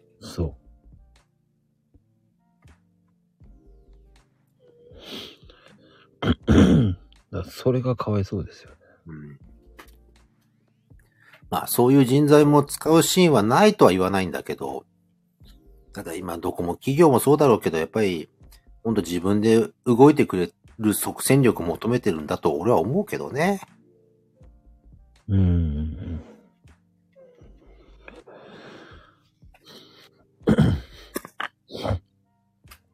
そうよ。派遣って派遣会社が一番儲かるんですよ。あの、取り分、取り分の 裏話聞いちゃったけど、結構えぐいね。ああ、半分ぐらい取りますから。ね。ピンハネもいいとこです。うん、人材派遣ね。だって今あれでしょ看護師さんとかでも派遣なんでしょ今。うん。俺知らなかったんだけど。ただ、派遣のいいところっていうのは、切れるから。まあね。使えないからこいついらないって。うん。でも、使えないからこいついらないっていうふうに言われちゃうから、派遣ってかわいそうだと思うんう。。で、まあ雇雇いい止め止め言、われないんですもん。まあ基本正社員の人が雇い止めって簡単にはできないからね。そうそううん。まあ人件費操作、人件費やっぱ重いから、そこ操作するには確かに便利な人材といえば人材だけだど。から自分ができるという勘違いしてる人も多いわけじゃないですか。うん、まあね。 その。だから結局、だから一番良くないのってさ、こう、こうよくあるじゃないですか。カタカナの言葉とか。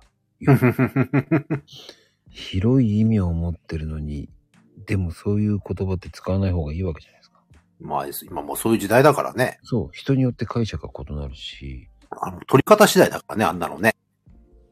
で結局意味がよくわからないものを使ってることが多いんですよ。うん。そうね。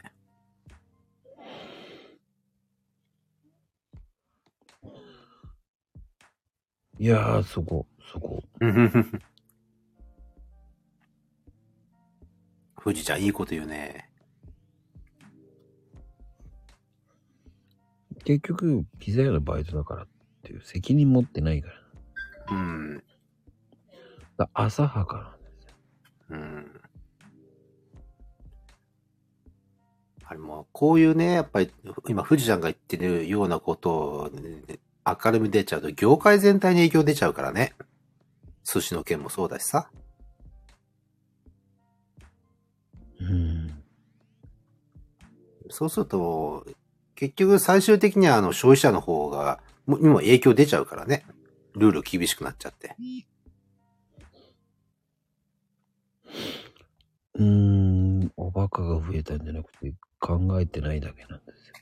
うん。だから勘違いしちゃってるんですよ。うん、本当そんなことやって何の意味があるんですかの世界だからね。そうそうそうそう。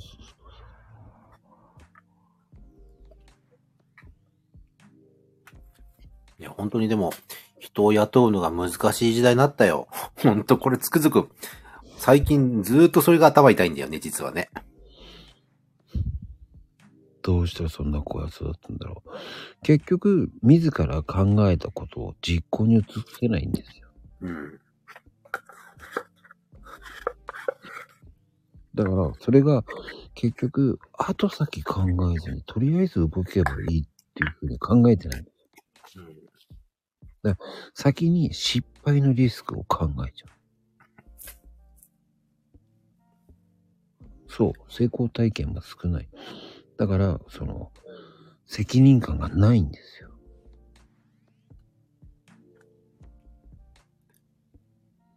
まあ普通さ、いろいろやるにしてもさ、いくつかストーリー準備するじゃないこれだが、これがダメだったらこっち、これがダメだったらこっちって。多分そういう人って多分、もう考えるのも嫌なんだろうね。そういうのも。結局、それは言い訳が多いんですよ。ね。だから、こういう風にした方がいいと思ってても、うん。今は時間が ない。だから、行動をしない理由になっちゃう。うん。先延ばしとか言い訳なんていらないんですよ。うん。だから、普通だったらよ、うん。こうした方が良さそうと思ったらすぐ行動する。まあそうね。でも、そんなのだ、ね、誰々ちゃんだったらできるけど、私はできないとか言うじゃない。うん。なんで相手の立てを比べてしまうんだって。うん。まずそこだよねって。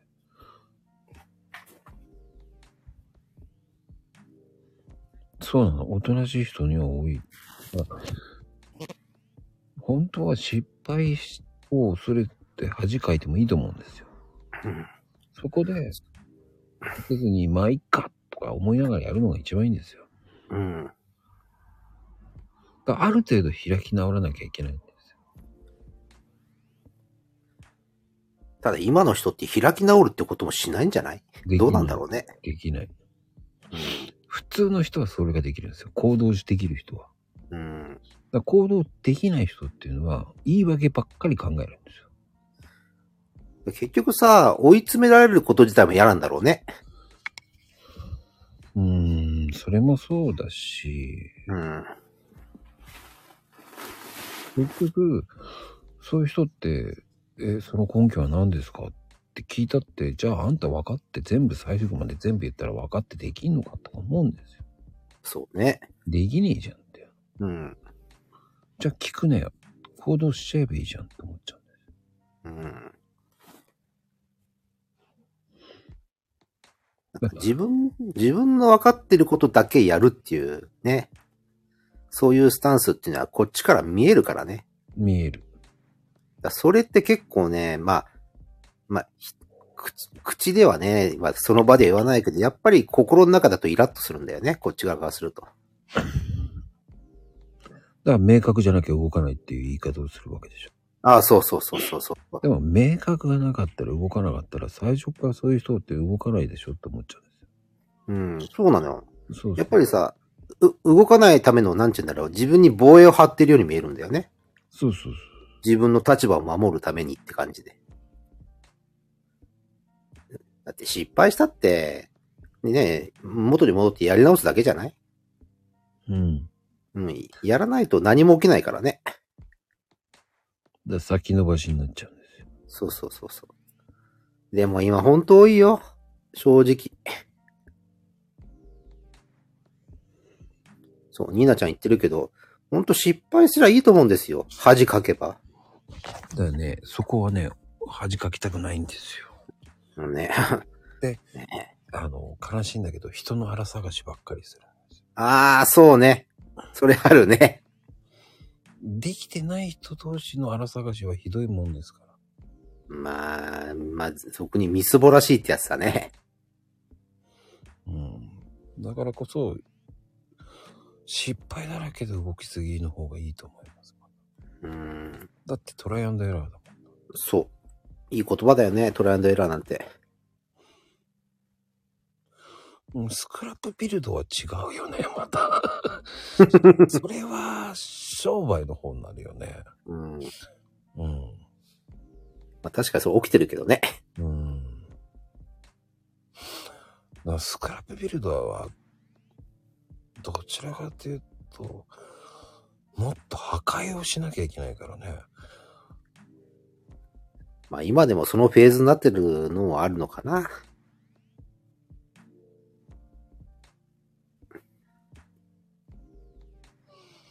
うん。まあね。今、どんどん今つ、まあ今ほら、粒、ね、俺の知り合いの飲食とかもほんと苦しそうだからね。そうね。結局、そういう人たちは、その、サラリーマンとかしかやったことないから行動ができないのかもしれないし、その自分でやればわかるんですよ。うーん。やらなきゃ変わらないっていうのも分かってないんですよ。まあ、や、や、外から見てんのと、その当事者なるのとは全然違い、ありますからね。うん。やっぱやってると、ねえ、やっぱ、まあ、本当面食らうことなんか山ほどなんですけども、逃げれないんですよね、基本的にもそうね。う。うん、そうそう。でもね、やっぱりそれって、やっぱ財産になっていくと思うんですよね、自分にとって。うん。うん。やっぱりその、あの時これやって失敗したから次はやめようって普通人間だったらそう思うじゃないですか。うん、まあ、結局さ、その、やるべきことができない人っていうのは、うん。どうしても先延ばし癖が多いんですいや、ほんとそう。あのね、逃げるの。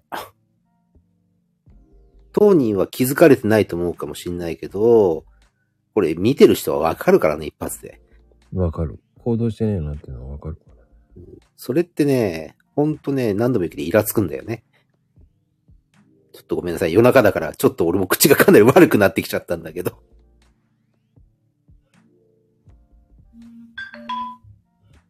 そうね。もうそれ全然いいと思うんですよ、もう。うん。そうそう、時間かかってもコツコツやるっていう姿勢はね、これすごくね、見ててわかるんですよ。あ、こいつ嫌でもやなんとかしようとしてるなっていうのは。で、僕嫌いな言葉が一つあるんで。ほうほあの、後でっていう人って絶対やらないんですよね。う。ああ、やらないですね。 やらない。ああ、じゃあ後でやっときますよ、とか言う人絶対やんないんだよね。うん。だ後でって言うなよ、と。うん。後でっていう人ね、信用してないんですよ。うん。ああ、じゃあすぐやるっていう方がいいんですよ。ああ、後でやっときますよ、とか言ううん。と。後でってやんねえだろ、お前って思うんですよ。うん。そう、後回しはできなくなるんですよ、本当に。その通りなんですよね。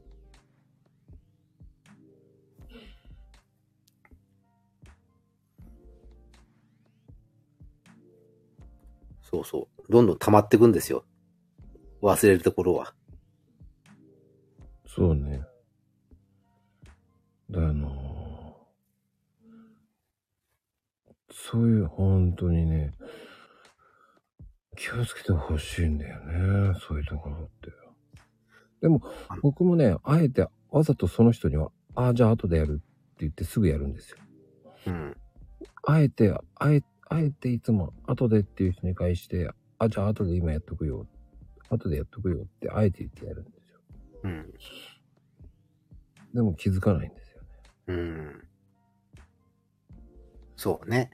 で、結局、先延ばしにするメリット、デメリットって分かってないんじゃないうん。結局、紙に書いて、ね、どっちが先にやった方がいいのかな。うん。メリット、デメリットって書いてないこともあるし、うん。環境整理することもできてないし、うん。だか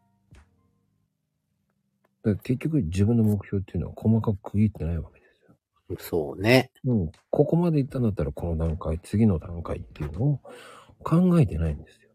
うん。まあ、ストーリーだからね。うん、僕はストーリーを全部考えてます。うだからん。それを、いきなりそれストーリー教えてくれって言ったって、何言ってんだって言いたくなるんですうん。よ。そんなの答えを知ったらあんたやるのちゃんとって。うん。今できてないものに対してとかさ。逆に、他の人の動きが気になっちゃう人とかもいるわけじゃないですか。そうね。それも良くないのよ。うん。今やらなきゃ言ったらそういうのもできないわけじゃないですか。うん。人のことをなんか気にせず自分のことをやりなさいよって思っちゃうんですよ。うん。まあ、結局に、逃げなんだけどね。そうそうそう。他の人気にするっていうのはね。そう、なんか逃げる言葉をしか作ってないんですよ。うん。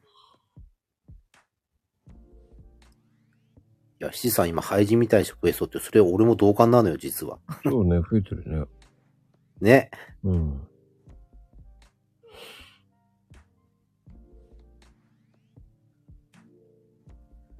だいや、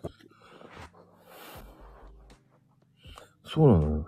気にする余裕なんて普通ないんですよ、普通は。うん。うん余裕があるんだ。すごいね。じゃあもっとやれよって思っちゃうんですよ。いや、ほんとそうなんだわ。うん、僕、人のことは余裕もないですから。うん。うんもう、ほんと余裕ないね。うん。それで、そんなに余裕があるんだ、あんたって思っちゃうんですよ。うん。普通は見えなくなる。うん。それにもう、もうい、いろんなこと考えてるから。うん。そういうことを聞いてくる時点で、あ、この人はやる気ないんだな、っていうふうにレッテルあるんですよ。まあ、普通は大体その自分から考えてる人って次の一手次の一手って常に頭の中でか思い描いてますからね。そうそう。余裕、余裕はないですよね。ないない。うん。でもその次の一手を考えてる中で、そこで何を言ってきてんだっていうのもあるわけじゃないですか。うん、そうね。うん。そんなのなんで聞かれなきゃいけないんだっていうのもあるし。うん。そうそうそう。普通1年間の予定って自分たちで作ってないんだよね、その人って。うん。残念なところに作ってないんだよね、多分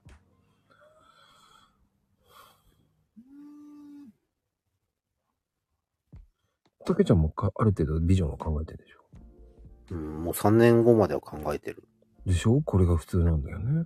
うん。だって、じゃないと、ほら、もう、やっぱうちみたいな小規模事業主なんかは、そんなキャッシュがあるわけないじゃないじゃないうんうんうん。だから常に回転考えながらどうやってやっていくかを考えなきゃいけないから、まあ3年ぐらいまでは持っといて、こうなるといいなとか、今消化率このぐらいまで来てるなとかっていうのは、やっぱそこは見てないと危ないよね、逆に。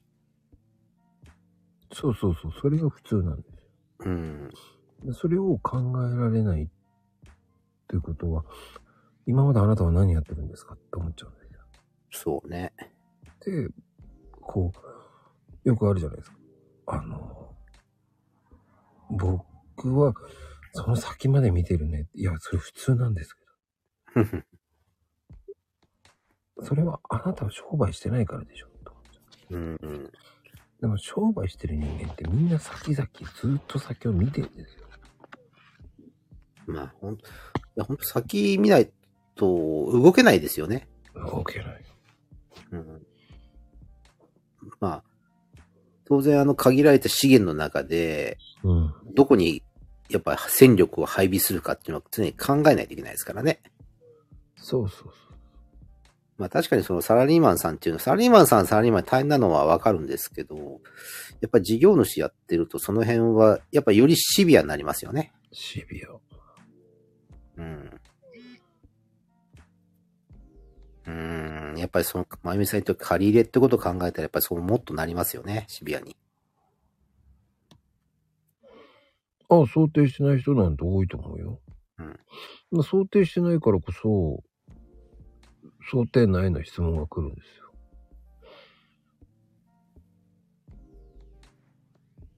うん。面白いのに。面白いことに。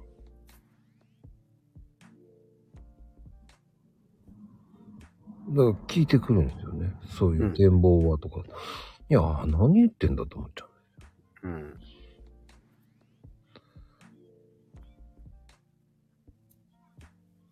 で、それを聞いて、あなたは何したいのって思っちゃうじゃないですか。うん。僕は、それを言う気はないですね。うん。たけちゃんもそういうのって言う気はないわけじ言わない。 言わない。ゃん。どうやってビジョン考えてるんですかって、あんたに言われたくないよって思っちゃうし。だだじゃあだってどういうシーンで浮かぶかって、だって勝手に体が動くもんじゃないですかやっぱそういうのって。うーん。 そうよ。聞いてくるのよ。面白い人でしょ。そういう人もいっぱいいるんですよ。うん。いますね。何でもそう。何でもそう。そういうのじゃなくて、行動してない人っていうのは結局、結局的にはそういうところですよ。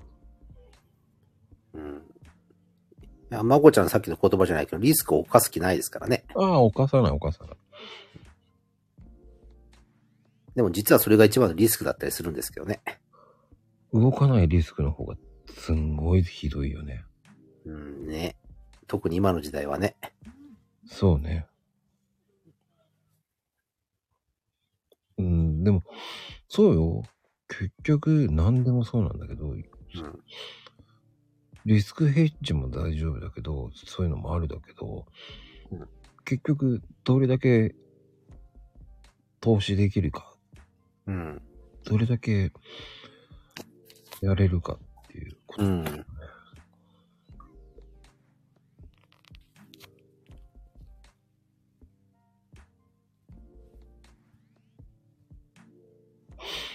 だからね、僕はだからいろんなことやってますよ。だからマグカップ作ったりとか。うん。もうそれはでもチャレンジだからね。そうそうそう、何でもそう。トートバッグ作ったり、ステッカー作ったり。でもね、俺思うんだ。そういうのってさ、他から見るとさ、やっぱり変化なんだよね。うん。変化っていうのはすごく魅力的なんだよね。うん。やっぱ飽きないじゃないですか。うん。やっぱり自分なんかそうだけど、あのー一番困るのは興味持たれなくなるのが一番怖いんですよね。うん。嫌われるより。うん。だからやっぱり常にそうやって何かしら変化加えて、やっぱなんていうんだ、話の種をまかないと、やっぱ怖いですよね。うん、そう思う。だってやらなきゃ変わらないじゃん。そう。ね。やらない理由ばっかり作ってるだけでしょ。うん。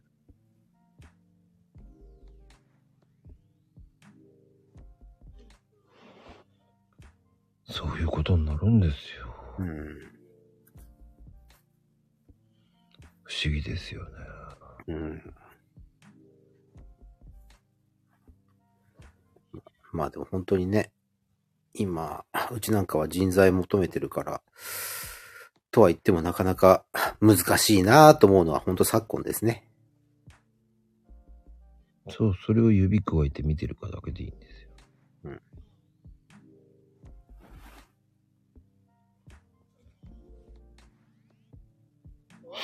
一歩が出ない。うーん。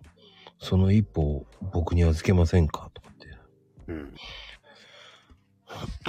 私もやってるよって。やってるんじゃないでしょ。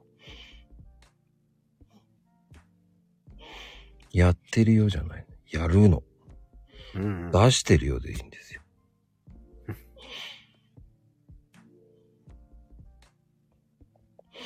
そうよ。マグカップなんてみんなやれるんだよ。作れるんだよ。うん。そうですよ。このでも、いくつ売れるかっていうチャレンジってこれも面白いんですよね。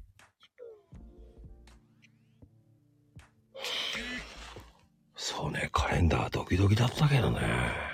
うーん、ねえ。 でも、すごいじゃないですか。でもあれやったから一応いろんな反省も残るし。うーん。うん。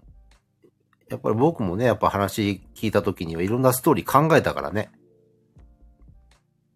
あ、そううん、考えた。すごい考えたよ。それでリアル販売だけじゃなくて、ここにもぶつけたいなとか、こっちにもぶつけたいなとか、いろいろ考えてましたよね。今から、今更だけど。カレンダー楽しかった。こっちは楽しくないよ。うん。でも、あれでもほんと、あれだけクオリティが高いとね、自信持って進められるよね。うん。やっぱりいけないところはね、俺のクオリティはね、大変なんですよ。まあ、なんていう、そこら辺は孫ちゃんらしいよね。一切妥協なしだから。でもそれを買った人たちはみんな見てくれてるから。ああ、そうそう。うん結構話題になってますよ。買った人。いろいろ話すけど。うん。僕はね、それを、その、ね、買わない人は買わない人でいいと思うんですよ。うん。でも、その有言実行の、見てるだけでいいんですかっていう人と、その、ね、一緒に見て、うわ、いいの作りましたね、なんて言ってもらった方が、うん。それ見て実感してもらえるものって、もう限定なわけじゃない。うん。ね、今度マグカップもそうだし。やっぱりカレンダーなんかで思ったのは、このクオリティならどんな人でも、例えば、上げてもいいよねっていうのも、そういうファクターも出てきたからね。まあ、そういうふうにね。あら、意志を尊敬するとありがとう。いや、もうね、あの、おほんとやりたくなかったよ。 あれ、一回で作るのほんと大変だったから。うん。もううち、ぼぼ僕からするとありがたかったですけどね。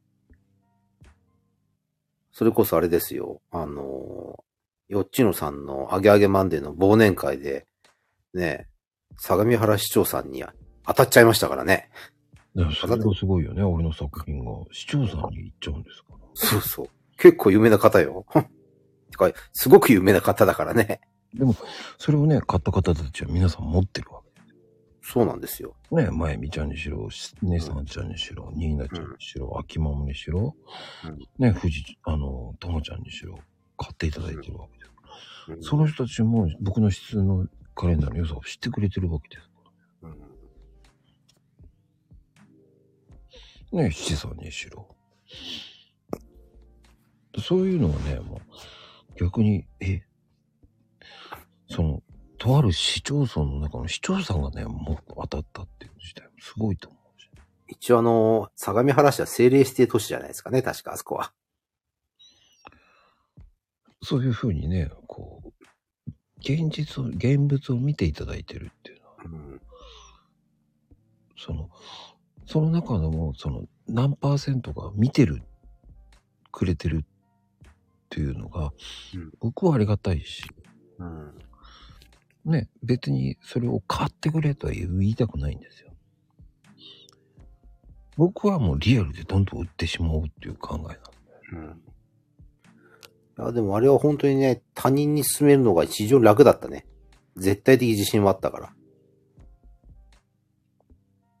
恐ろしい。こっちは自信ないんですよ。あそう、うん、だからね、本当来年はもっと早くね、やって、来年から今今シーズンっていうのやりません。やりません。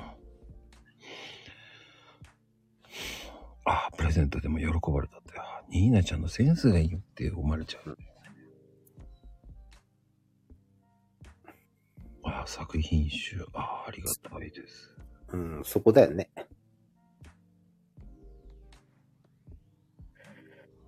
うん。ねえ次の第2弾はカレンダーの作品が出るのか。うん。楽しみですよね。うん。はてまた違うのが来るのか。うん。楽しみですよね。そう。それプラス今、ね、新たな商品も出てきますからね。うん。それも楽しみなんだよね。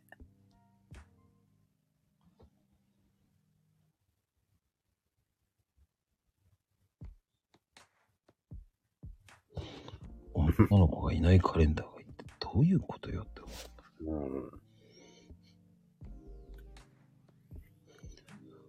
そう。等身大ポスター。なんで等身大ポスターよ。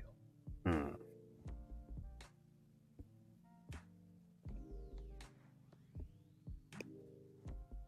ニーナちゃんの CD のね、あのジャケットね、えーニーナちゃんにはカレンダー作ってあげますから。えー1月から12までのね、えー作品。ニーナちゃんのすべてがこう、CD のね、うん。それはいいと思うんですよ。好みがあるからプレゼントしたいって、ああいいですね。うん。そういうのを作りますからね。ニーナちゃん専用の。えーニーナちゃん専用だけね、えー10冊でね、1万円で買ってもらえます。もうそれはニーナちゃん専用ですから。あいあの、ね、えー風のビルレイとかね、あ。うん。ニーナ2は私とかそういうのがね、まず1月。いや、1万円ですよ。10冊で1万円ですよ。10万なわけないじゃないですか。そのアルバムも全て CD が全部そううんなんです。なんだって10万じゃないですよ。1万円ですよ。うん。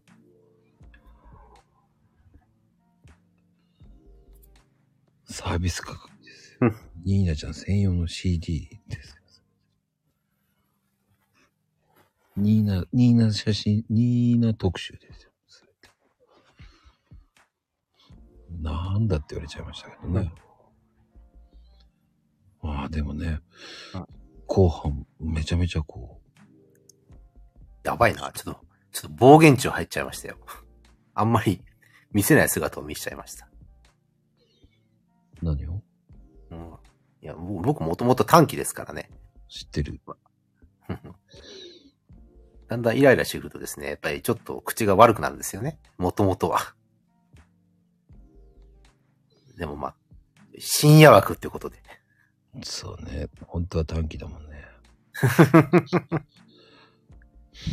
ベラメイク長になりますからね。そっか、まこちゃん知ってるもんな。結局ね、考える判断塾っていうのがないからっていうのもあります。うんその情報不足。うん。だからそういうのも全て理解していってもらうといいかもしれませんけど。うん。やっぱり、ミスしてもいいと思うんですよ。そこ、そうなんですよ。ミスすりゃいいんですよ。別に責めたりしないし。やら、やらないのが一番イラつくんですよね。ああ。確かにね。うん。たけちゃんよく言ってるもんね。それ以上は言わない。これ以上は言えないけど。言えないね、それは。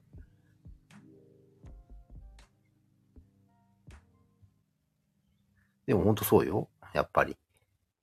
やらないっていうのは一番ね、うん、あの、ダメね。うん。いいんじゃないですかね。うん。僕は、その、指加えて見ていた人もいるんじゃないかなっていう。僕は、どちらかというと突っ走っていくタイプです。うん。ウェーブに乗るか乗らないかはあなた次第ですよ。うん。いう考えでいいと思う。うん。なんでもそうですよ。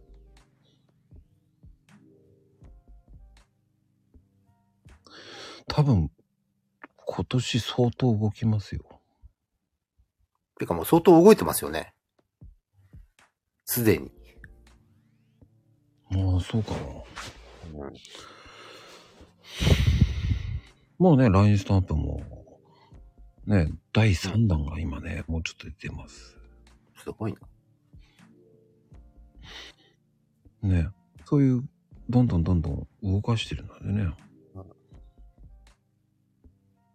ね、ステッカーもそうだし、トートバッグもそうだし。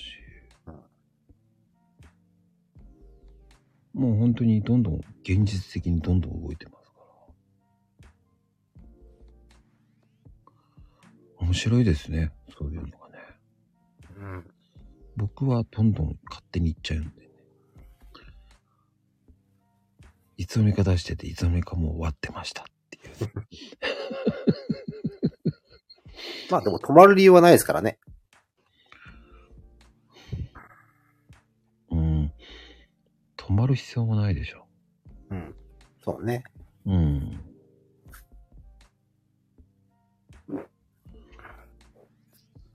まあやるかやらないかですからね。うん。どうなんでしょうね。別に、いいんじゃないですか。面白いですよ。うん。本当にね、あの、えーこれから、あの、まあ皆さん知ってる人は知ってます。知らない人は知らないかもしれません。えー実はね、僕は健康茶結構売ってるんですよ。うん。今ね、す、べ、て今新しい健康茶もバンバン売ってます。うんえー多分、えー知らないサイトで売って ます。皆さんが知らないサイトでも販売しております。それはそれすごいね。うん。そういうこともやってます。うん。えーそれも挑戦です。えーいろんな種類、今、15種類ぐらいで販売しております。うん。でも、まだまだ増やします。ね、どんどん仕掛けていく側に行こうと思ってます。うん。楽しみですよ。物販だと、うーん、でもね、クリックポストってね、えー200円ぐらいで送れるんですよ。うん。関係ないと思います。クリックこそならね。うん。まあ、あれはあれでや安いですからね。うん。そのお茶とか関係ないから送れるからね。うん。うん。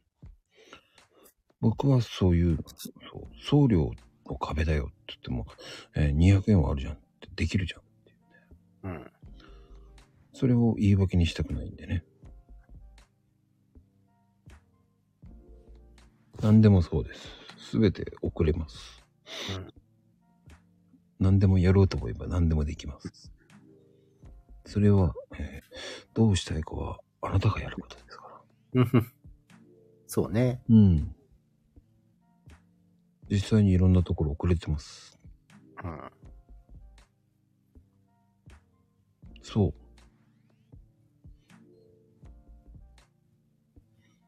そう、二の足を踏んでるのは、えーマグカップだけです。送るの高えと思ってるから。それは欲しがらないだろうって。うん。そうなんです。すべて全国に送れます。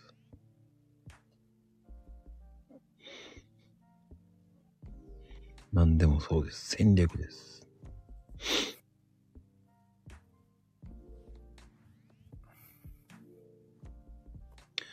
そうなんですよ。マグカップは段ボール60サイズなんですよ。これが痛いですよね。そうなんですよ。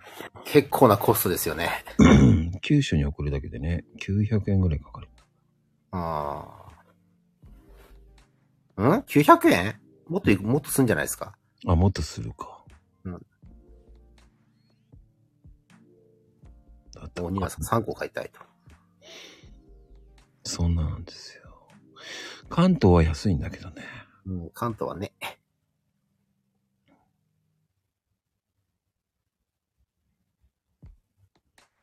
そうなんですよ。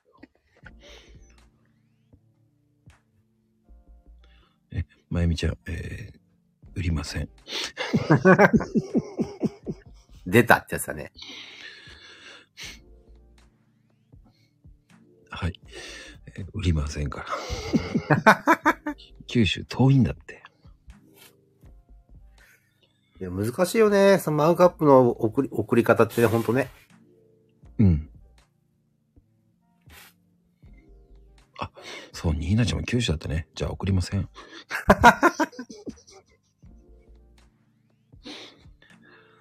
すいません。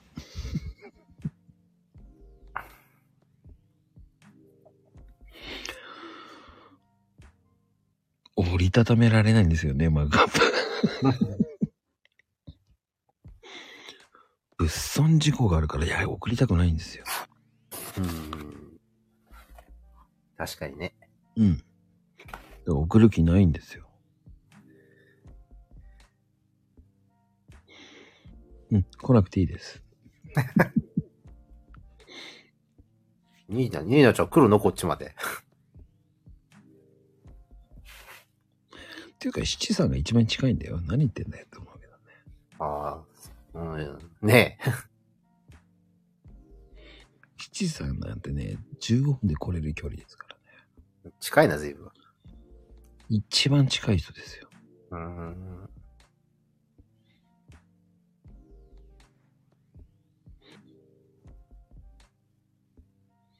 うん T シャツはね、うん T シャツを畳め、 マグカップ畳めないんですよ。あ、でもね、T シャツも作る予定です。T シャツも今ね、作ってます。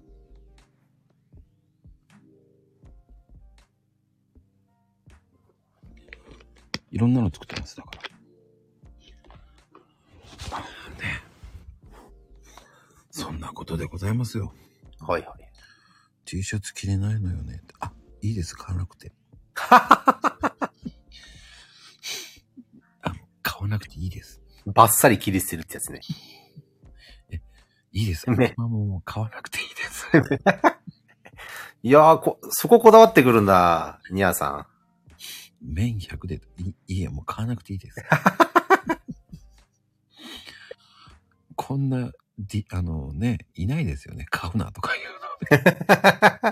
いいの。だから買わなくていいの。トートバッグなら割れない。うん。買わなくていい です。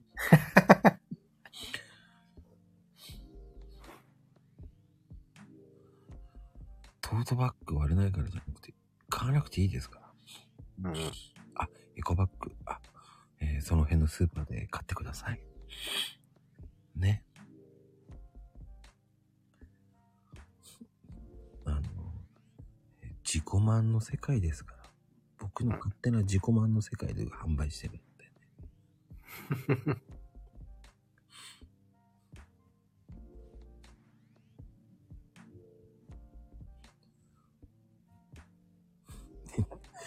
た 畳んで送れるよっていい。うんうん。送りません。ウバックウバックに入るんじゃないかウうば、うばっくう、ウーバーバックですよ。あ、ウーバーバックね。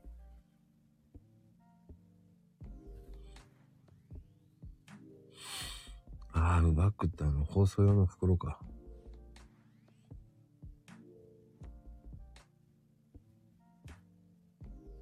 ね、多分そうだと思います。まあでも、たけちゃんも野菜送るのが大変だよね。あのね、あのー某運輸、運輸会社さんはね、要は、いあるい一定の時期から1日伸びちゃったんで、結構難しくなったんですよね。だから、当然あの、まあ、大きいところ宅配専門業者とか使うんですが、やっぱりちょっと分散しなきゃいけないかなと思ってますよね。 Y さんうーん、ね。